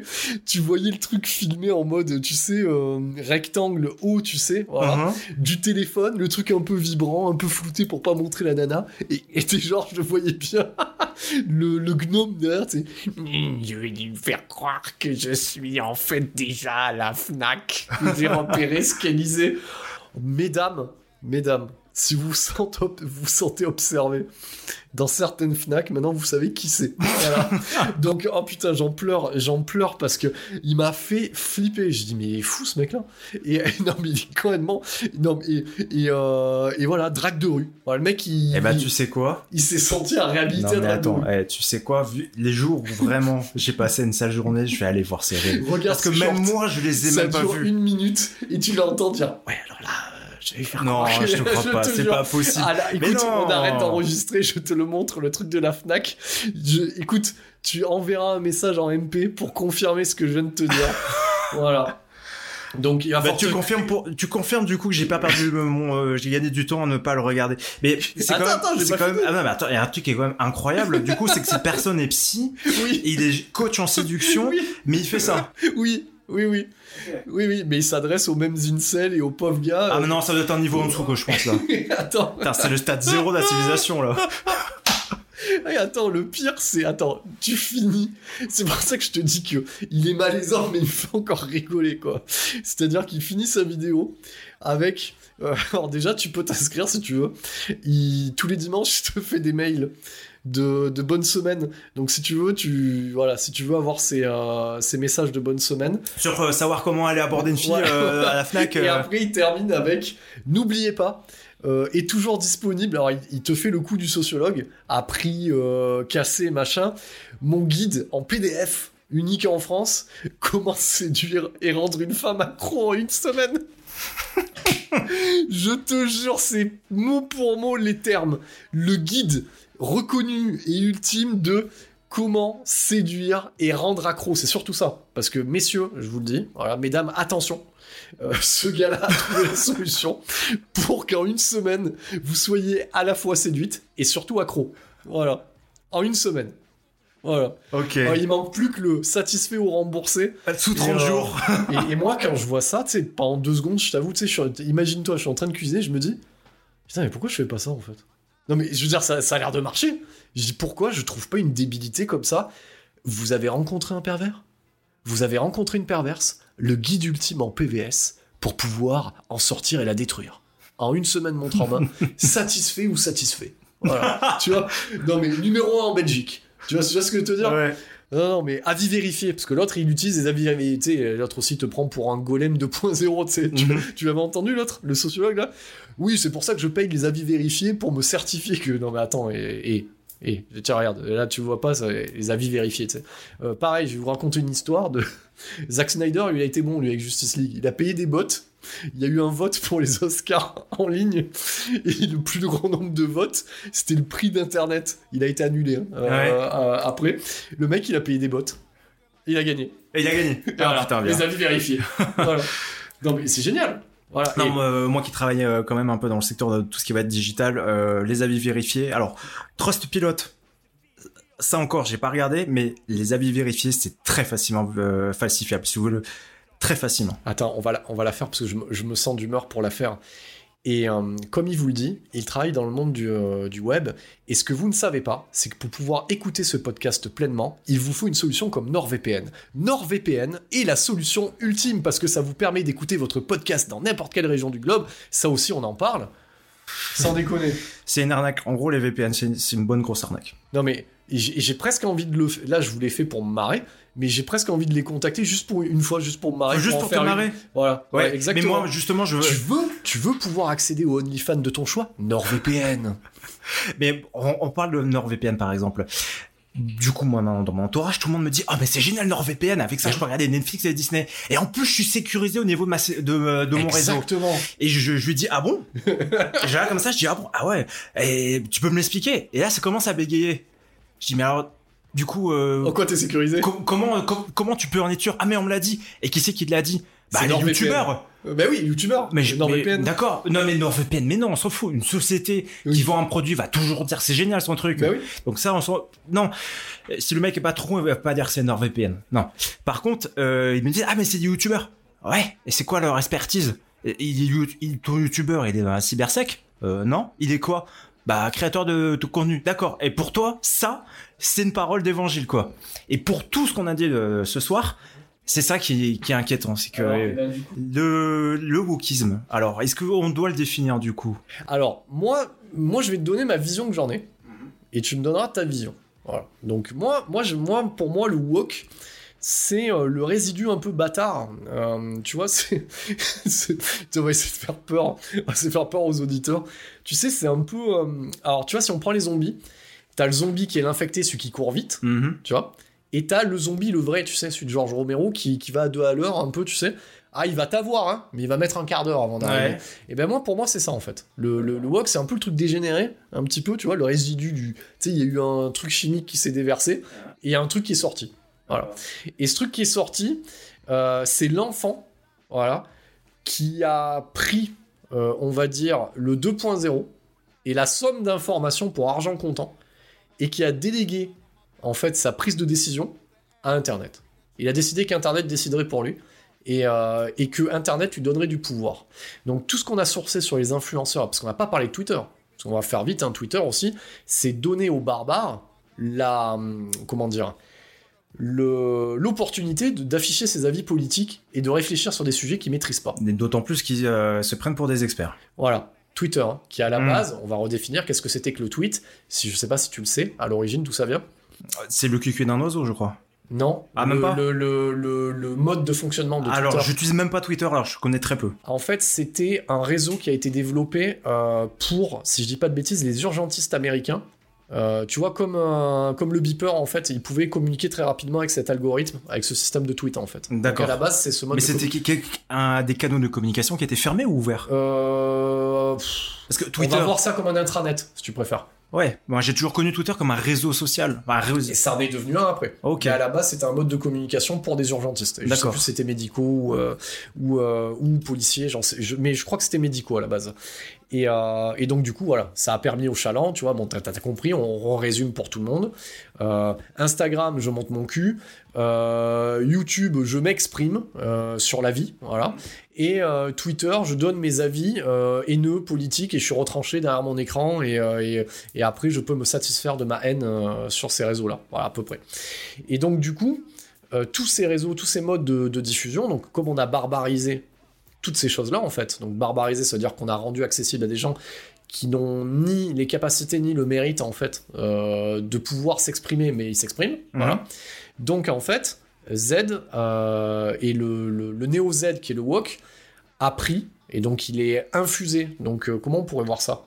Est-ce qu'on peut citer les, tentacules du Rutsuki Doji qui rentreraient par tous les orifices Donc, on lui injecte, en fait, donc il prend toutes les informations, là, toute la data, en fait, qui, qui vient de partout, et en plus, il se reprend un coup de néo-féminisme, et après, il se reprend un coup de plein de, hum, comment dire, de structurations sociétaires qui ne sont pas françaises, mais qui sont, on va parler du woke français, hein, Mhm. mais, euh, mais qui sont nord-américaines, où on est très sur la stat. On le voit comme dans le sport, le nombre de contre, le nombre de machins, le truc on est très dans la stat, où il faut appartenir.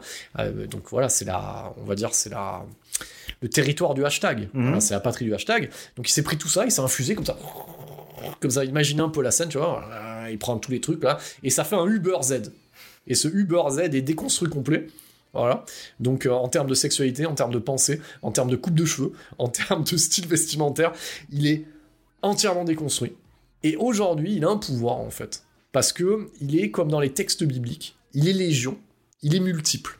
Aujourd'hui, notre société est basée sur ce mode de fonctionnement digital, sur cet avatar. Mhm. Donc euh, je, je remets les plots parce qu'on s'est un peu éloigné hein, quand même du, du sujet.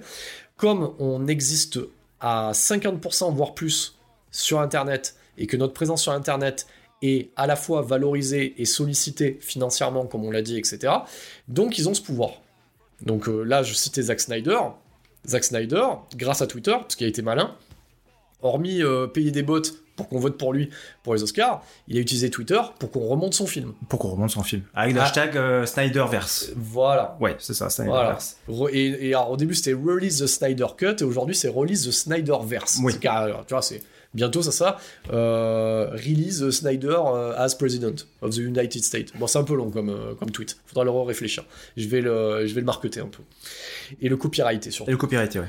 Et, euh, et effectivement, ils ont ce pouvoir aujourd'hui, parce que forcément, il suffit qu'il y ait un de ces zombies woke qui ouvre la bouche en disant Non, non, non, c'est pas bien Et tous les autres qui le suivent, vous avez compris la force maintenant des followers, qui Mais mais non, c'est pas bien Comme un esprit de ruche? Voilà, c'est ça. Mais, mais pourquoi on arrive à un esprit de ruche? C'est-à-dire que, tu as vu quand on a. on- ouais, mais, mais merci pour ce que tu viens de dire. C'est-à-dire que, putain, on est comme dans l'indépendance D. Donc c'est les esprits de ruche. Mhm. C'est-à-dire que on est parti d'un individu qui était un individu avec sa propre pensée. Voilà. Alors, au début des années, euh, tu prends Facebook, voilà, propre pensée, face match, hein, je veux mettre les gonzesses et les noter. Ah, oui, mais c'est pas bien, oui, oui, c'est pas bien, l'armée des c'est pas bien. Qu'est-ce qu'on peut faire Parce que c'est pas bien, parce que ça m'empêche de dormir. Voilà. Qu'est-ce qu'on peut faire Bon, on va, on va, on va l'annuler.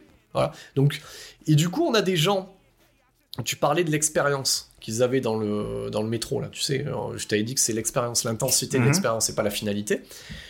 On a, parce que ça, je l'avais listé dans d'autres podcasts, une génération de fragiles.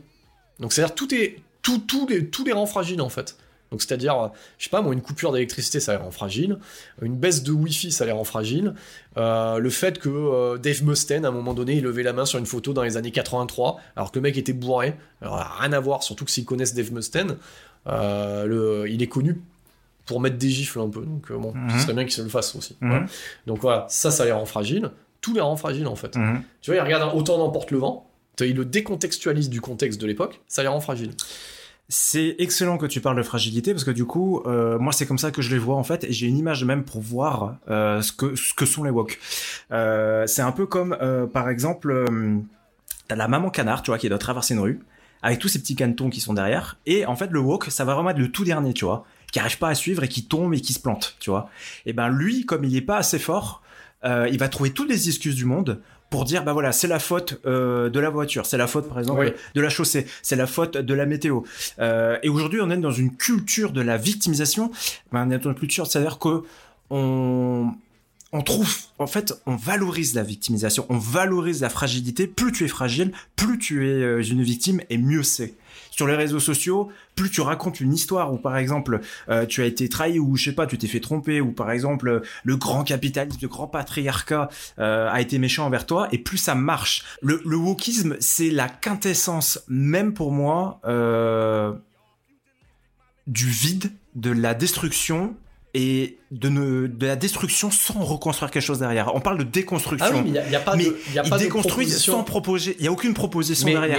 C'est ça qui est incroyable. Au final, ce que si on en vient euh, à certaines choses qu'on peut aborder euh, de manière générale, euh, ce wokisme là, c'est-à-dire que c'est un besoin d'exister aussi, parce que comme je te dis, ils n'ont pas de projet, ils n'ont pas d'objectif, ils n'ont pas de, il n'y a pas eu de grande guerre, il n'y a pas de, techniquement ils sont là et ils sont infusés de data, comme je t'ai dit, Ouais, ils sont infusés de data, donc ils ont un besoin d'appartenance existentielle, parce que comme ils existent à plus de 50% dans le virtuel, à un camp donné en fait. Mhm. Comme, on va essayer de faire une comparaison, comme nous, on avait besoin socialement, dans un collège ou dans un, dans un lycée, d'exister dans un groupe d'individus. Donc moi, tu vois, je te donne à l'époque, euh, j'ai j'ai voyagé dans différents groupes. Au début, euh, peut-être j'étais un peu nerd, tu vois, en sixième. Euh, après, en quatrième, troisième, euh, j'étais un métalleux. Euh, après, d'autres mouvements, après, ça a été skater, machin. Tu sais, on évoluait dans, dans, dans, dans différents cercles. Mhm. Et ce que les WOC font, mais c'est beaucoup plus à une plus grande échelle, parce que là, du coup, on l'a dit, connectivité, etc., ça touche plein de trucs, donc ils sont infusés de, de choses qui ne nous appartiennent pas, nous, dans un contexte français. Ils ont ce besoin d'appartenance. Parce qu'ils ont besoin d'avoir une lutte. Ils ont besoin d'être en colère, alors qu'ils ne le sont pas, et que c'est des fragiles. Et tout les fragilise.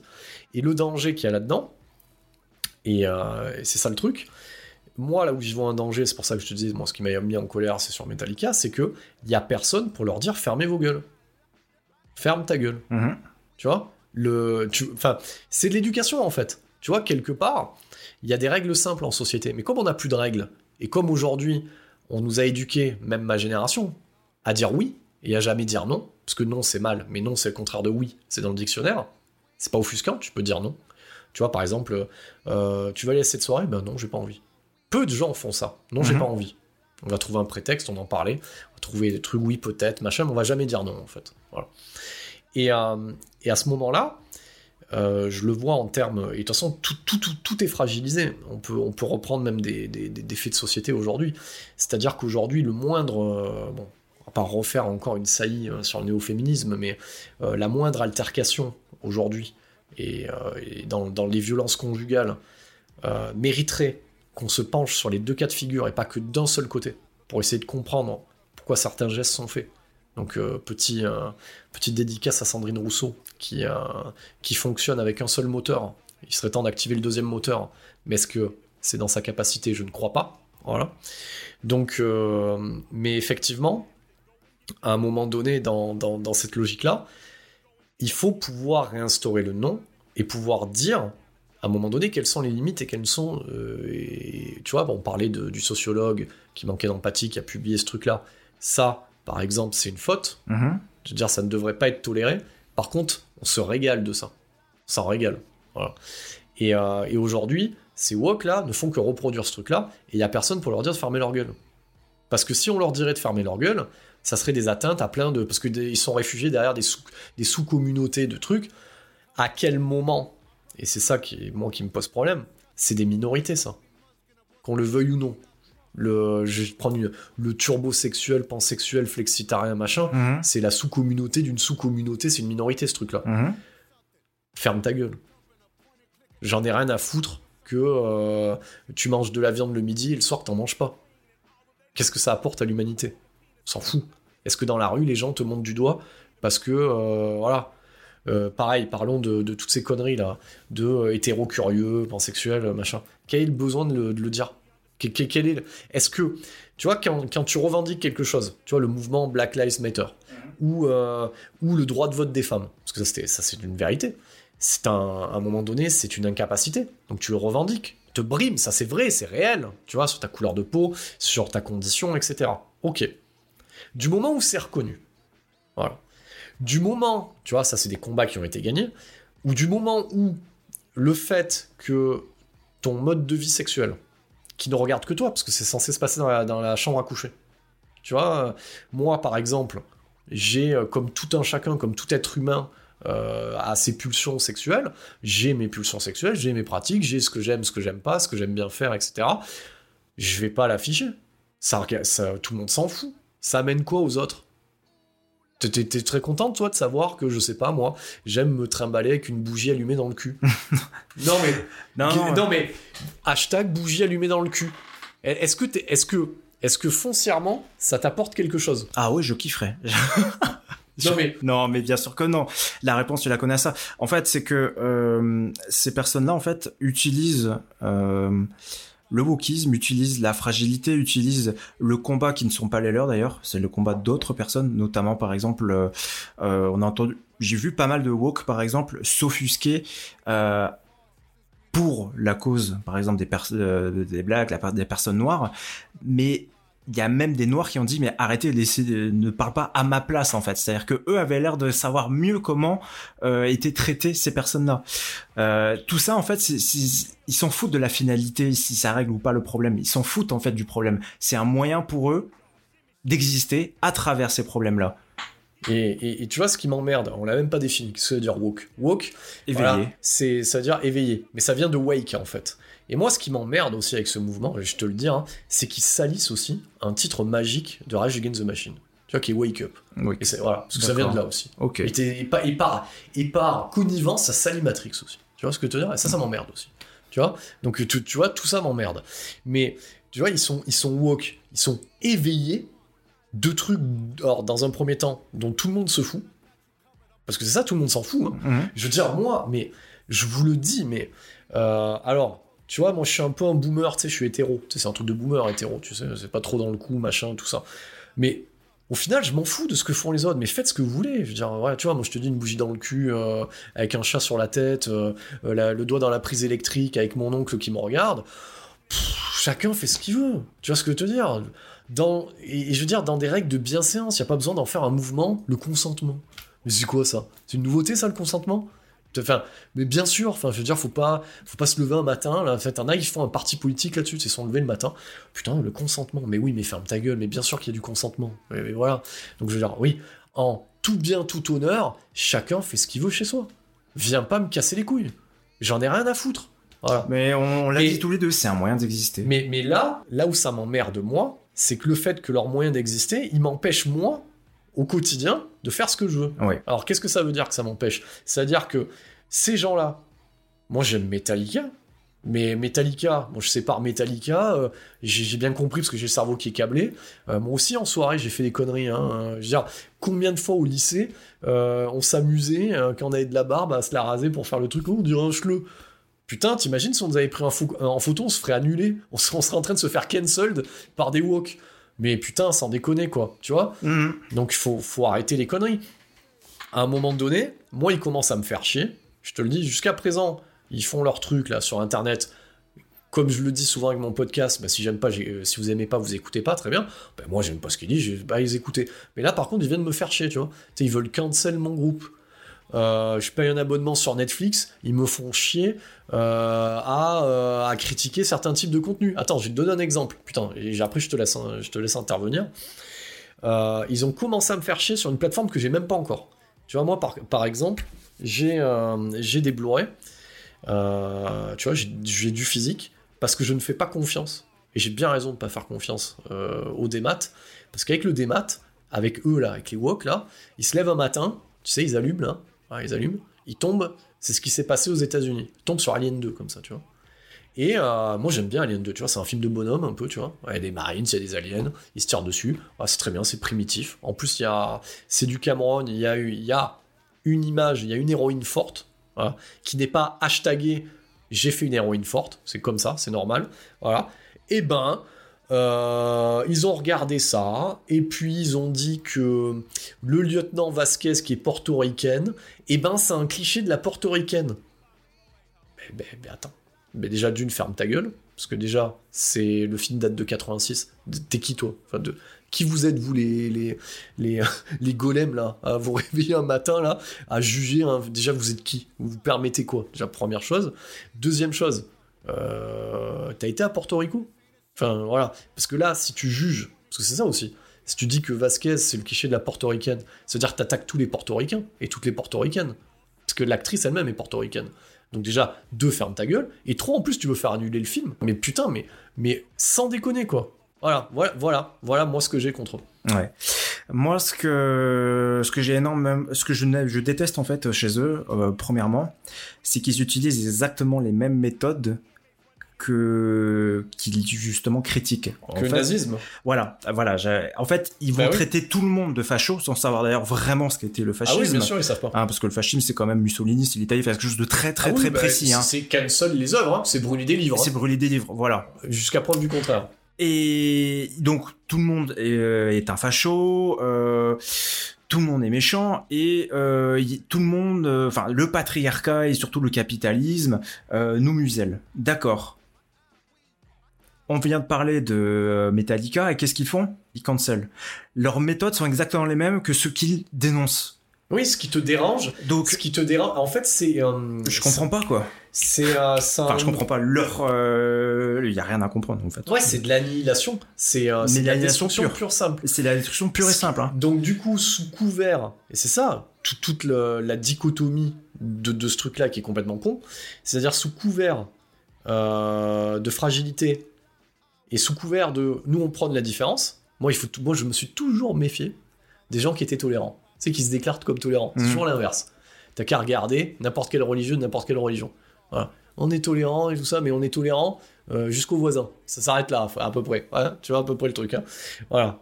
Et on va pas rentrer dans le catholicisme et tout ça et tout ça. Mais bon, bref, voilà. Hein, on prie pour la paix dans le monde et après euh, on, fait péter le monde. Mais, mais comme on, mais c'est bien parce que le dimanche on peut faire une prière et annuler tout ça. Ouais. c'est du cancel aussi. voilà. Mais euh, donc sous couvert de la différence, ils annihilent la différence. Ouais, tout C'est pas bon ça quand même. C'est c'est purement antinomique, ça n'a aucune réflexion derrière. En fait, quand tu parles avec euh, avec des personnes woke, hein, parce qu'il y en a en fait il y en a beaucoup plus qu'on le pense quand même. Oh oui. Il y en a beaucoup plus qu'on le pense. Ou ne serait-ce que même quand tu as C'est comme le macartisme, c'est comme les Russes, ils sont parmi nous. Ils sont parmi nous. Quand tu écoutes une personne woke sur internet, c'est purement sophistique il y a du sophisme. En fait, il y a aucun chemin de pensée derrière. Il y a pas de proposition. Et pas de proposition. Il y a pas de proposition, c'est le pire. Mais il y a rien de logique. C'est-à-dire que le début de la phrase, et ne serait-ce que la fin dans une même phrase, tout est antinomique. Tout est aux antipodes. Le projet et la, la déconstruction, mais il n'y a pas de reconstruction. S'il y avait un projet, ça serait bien. En même temps, il n'y a pas besoin d'être woke pour constater aussi des mouvements euh, de rassemblement qui ne proposent rien. Les Gilets jaunes, c'est un exemple. Donc, il y a du monde pour faire cuire des merguez au rond-point, pour te casser les couilles à toi, toi, toi, toi qui bosses. Pour de vrai, hein, mhm. toi, qui bosses et qui a fait le choix de bosser parce que tu sais très bien que si tu arrêtes de bosser, en tout cas quand tu es à ton compte, il bah, n'y a rien qui rentre. Donc ils t'empêchent d'aller euh, week-end machin. Et quand tu les entends, donc oui, ils sont bons pour dire euh, tout ce que tu veux, hein, la théorie du complot, machin, le gouvernement c'est pas beau, machin, et qui se vous proposez Les gars Enfin, je sais pas, moi, demain, demain, admettons, je sois suffisamment vénère, je le suis pas encore. Et j'avais dit que je serais pas en colère dans ce podcast, et je suis encore en colère. Donc, si j'étais, si j'avais un degré de, on va dire, de haine et de colère, ben, ça veut dire qu'à un moment donné, j'ai trouvé une solution et ça me rend fou. Mhm. De, voilà. Mais eux, non. Eux, non. Mais ils sont en colère, dans ce cas de présent, le samedi, de 14h à 17h. Puis le reste de la semaine, ça va. Donc, comme les Woks, pareil, sont en colère sur des trucs, mais le reste du temps, ça va. Donc, euh, pour en arriver là, donc on a donné euh, le goût, l'odeur, on a cité plein de choses, etc. Donc, ces nouveaux barbares, parce que les barbares, les premiers, ceux dont on a parlé, qui ont investi les sites et machin, tout ça, qui ont pullulé, qui ont nivelé par le bas euh, plein de tech, plein de métiers, etc., ont infusé une nouvelle génération qui, est, complètement, complètement à la masse. Mais au final, je vais revenir à la question que je posais à mon ado. Mais quel est le grand pourquoi de tout ça? Parce qu'il y a toujours un pourquoi à quelque chose. Parce que là, euh, je vais pas, je pense pas arriver à une conclusion positive de tout ça. Mais quel est le grand pourquoi? Voilà, j'ai pas dit que j'avais la vérité. Du moins, je réfléchis à ce truc-là. C'est qu'au final, si on part du principe que euh, le Covid a précipité tout ça, cette existence de l'avatar, donc on a bien compris que a fortiori, euh, bon, on va être vraiment câblé. Donc ça, je pense qu'on y arrivera. Donc euh, peut-être de notre vivant. Je ne suis pas sûr, mais ça, ça, Optimiste. hein. voilà, donc on finira câblé, ça c'est sûr et certain, d'une manière ou d'une autre. Les plus mauvais diront, bah oui, bah, si tu finis à l'hospice, t'es plus ou moins câblé, donc c'est vrai. Bon, voilà, bref, c'est déjà une idée du métaverse. Mhm. Mais euh, le grand pourquoi de tout ça, c'est que on a compris que l'influenceur, l'influenceuse, a pas un QI des plus élevés. Voilà. Donc, au final, j'ai envie de te faire un lien avec Watchmen. Euh, tu as déjà lu ou vu Watchmen? Non, ni lu. Bon, et ben dedans, en fait, on te dit que bon, ben voilà, les, les fameux gardiens, et t'as un message qui est inscrit dans la BD, dans le film souvent, et il y a marqué Watch the Watchmen. Parce que The Watchmen, ils, font ça pour le bien de la population, soi-disant. Mais qui surveille ceux qui surveillent, en fait? Donc, en fait, au final, si on a toute une génération complètement teubée, euh, qui est prêt à gober n'importe quoi, qui a pas de combat, etc., ils vont écouter ces influenceurs-là. Mais qui influence ces influenceurs? Quel est, quel est le pourquoi de tout ça, en fait? Donc, est-ce qu'il n'y a pas une volonté globale, globalisante? Voilà. Donc, je dirais pas, attention, euh, on n'est pas non plus nous des woke à avoir le truc, mais je soumets l'hypothèse, l'idée, que quelque part, si nous ça nous emmerde, alors qu'on est plus ou moins câblé à peu près correctement, voilà, on a tous nos névroses, etc. On a des gens qui nous dirigent, qui sont censés être mieux câblés que nous. Mhm. Donc si nous, à notre niveau, on est emmerdé, eux, ils doivent l'être un peu plus. Tu vois, c'est c'est du raisonnement comme ça. Mais ils le sont pas. Et ils encouragent ce truc-là. Donc le pourquoi de tout ça, au final, c'est peut-être dans l'illustration qu'on a eu du Covid. Mettez vos masques, mettez pas vos masques. Faites ça, faites pas ça. Est-ce qu'au final, il n'y a pas une volonté d'encourager une génération de moutons qui gobera euh, le texte sacré, qui, ce texte sacré n'est plus un livre, ce sera euh, le youtubeur ou la youtubeuse ou je ne sais pas quelle autre plateforme euh, il y aura après TikTok ou autre. Est-ce que le, le- but n'est pas ça en fait? Est-ce que ce qu'on entend là, toutes les conneries de grand remplacement, est-ce que est-ce qu'on n'y est pas déjà dedans en fait? Mais que ce grand remplacement il est digital en fait. Est-ce que c'est pas un moyen euh, parce qu'on qu'on voit que, je te poserai la question, tu me diras ce que t'en penses, quand on voit que euh, Zuckerberg de Facebook, il arrive à Meta et qu'il est capable avec cet algorithme au final d'analyser les comportements humains et qu'on en ressort des IA au final, ça fait un gros cerveau si tu veux, avec des ramifications, et que nous on est câblé sur ce gros cerveau là, est-ce que le vrai pouvoir il est pas là-dedans en fait? Est-ce qu'on n'a pas, est-ce que finalement les pensants, les vrais, hein, pas, pas les faux, ont pas trouvé le moyen au final euh, de pouvoir euh, diriger non pas une nation mais des nations? Moi je me pose la question. Euh, je pense que les grands pensants dont tu parles, en fait, euh, ont trouvé euh, le moyen. Plus on rend une masse moins intelligente, plus elle est stupide et plus elle est malléable. Et donc c'est ce qui permet du coup euh, de déterminer en fait quels sont leurs besoins. Dans ce cas-là, on force leurs besoins. C'est plus comment dire le client qui choisit ce qu'il a envie et euh, aux grandes corporations de s'adapter. C'est l'inverse, c'est-à-dire que ils vont aimer ça et nous on va produire ça derrière. Et c'est ce qui permet du coup de mieux vendre des produits, de mieux contrôler euh, ta, ta population et du coup de mieux contrôler tes rentrées d'argent et tes ressources. Ouais, c'est pas faux. Et du coup, tu vois, pendant que tu m'expliques ça, et euh, je suis en train de me dire à moi-même, et je le partage avec vous, que peut-être que ça sera le dernier, euh, on va dire, épisode que je ferai sous cette forme-là. Parce qu'au final, euh, voilà, moi, quelle est la solution? Si quelqu'un me demande quelle est la solution, ben, moi déjà, en tout cas personnellement, je pense qu'au travers de différents épisodes, j'ai essayé d'ouvrir le débat et de creuser des choses je peux me tromper euh, la plupart du temps. J'ai pas dit que j'avais raison. Je dis j'ouvre euh, des questionnements qui sont les miens en tant que, comme je l'ai dit, euh, on va dire que citoyen, votant, personne en capacité et en moyen voilà, de, réfléchir et d'agir. Et, au final, quand je vois ça, voilà, c'est ce que je me suis dit professionnellement et c'est ce que je me dis sociétairement. Et j'ai pas dit que je vais retourner dans les bois et croître et multiplier du coup avec ma compagne. Je dis pas ça c'est pour ça que je suis très content de partir dans une autre direction. Et parce que ce que je vois là, euh, j'essaierai de limiter la casse, moi en tout cas personnellement, euh, avec mon enfant, etc.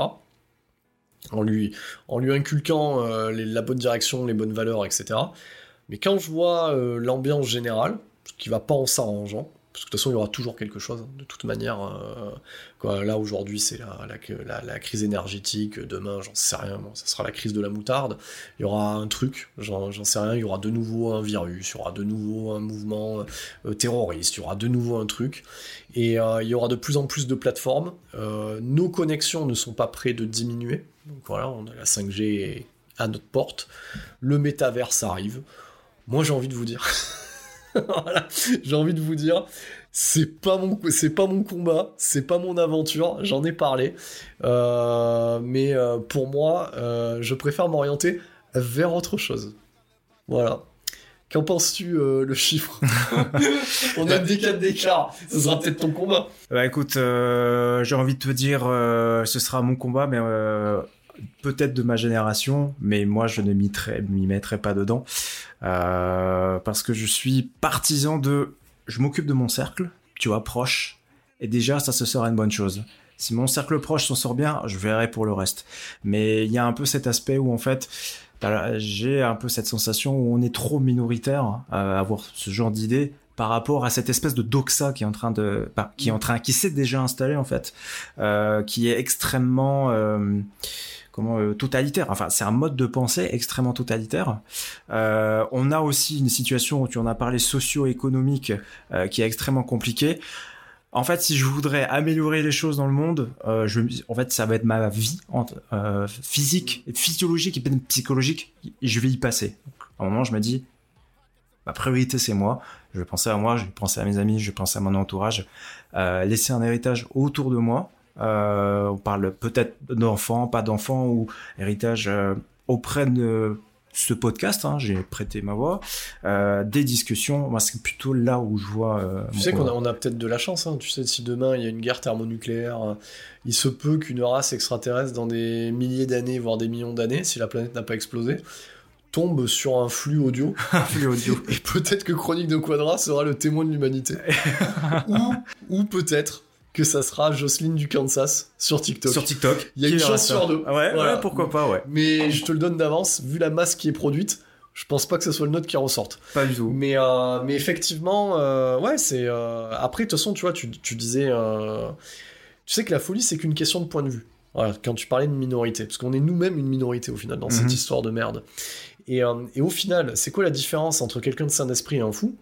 Et eh ben en fait, c'est qu'une question de point de vue. C'est-à-dire que si toi, toi tu sais consciemment, qui est prouvé que tu es sain d'esprit, mhm. et qu'on te met dans une pièce où il y a 100 fous, et eh ben c'est toi qui es fou, parce que les autres, voilà. Et tu vois, c'est qu'une question de point de vue en fait. Et là aujourd'hui, euh, c'est que ça. Donc c'est pour ça que moi, euh, je trouve ça beaucoup plus intéressant. Et de toute façon, j'aurai du travail si j'arrive à faire ce que je veux, rien qu'avec les walks et leur névrose. Donc je trouve ça plus intéressant de m'orienter vers la psyché humaine et à résoudre des choses. Je trouve ça beaucoup plus passionnant que perdre mon temps, on en a parlé de la perte du temps, euh, à écouter euh, ces gens-là. Euh, parce que de toute manière, c'est ce que j'appellerais du spam intellectuel. Et, ouais, c'est ça. Si t'as une bande passante, tu sais, voilà, t'as une bande passante, mhm. Tu vois, tu, tu, tu, tu as un créneau pour streamer des trucs, et ben dis-toi que la bande passante elle est déjà prise. Voilà, donc voilà, c'est du spam. Et, et j'ai envie de vous dire, pour une fois, je ne sais pas si à Chronique d'un Quadra on a décomplexé les sujets complexes, mais il me semble que dans cet épisode-là, au moins on a un début et une fin. Et c'est déjà pas mal. Et je vous remercie pour votre écoute. Merci à vous. Y'all got the semi in the hemi going gimme gimme y'all. Pugilistic, my linguistics, RJ Ruder damage y'all. And I rap it pornographic, beat set up the camera. Ooh la la, oui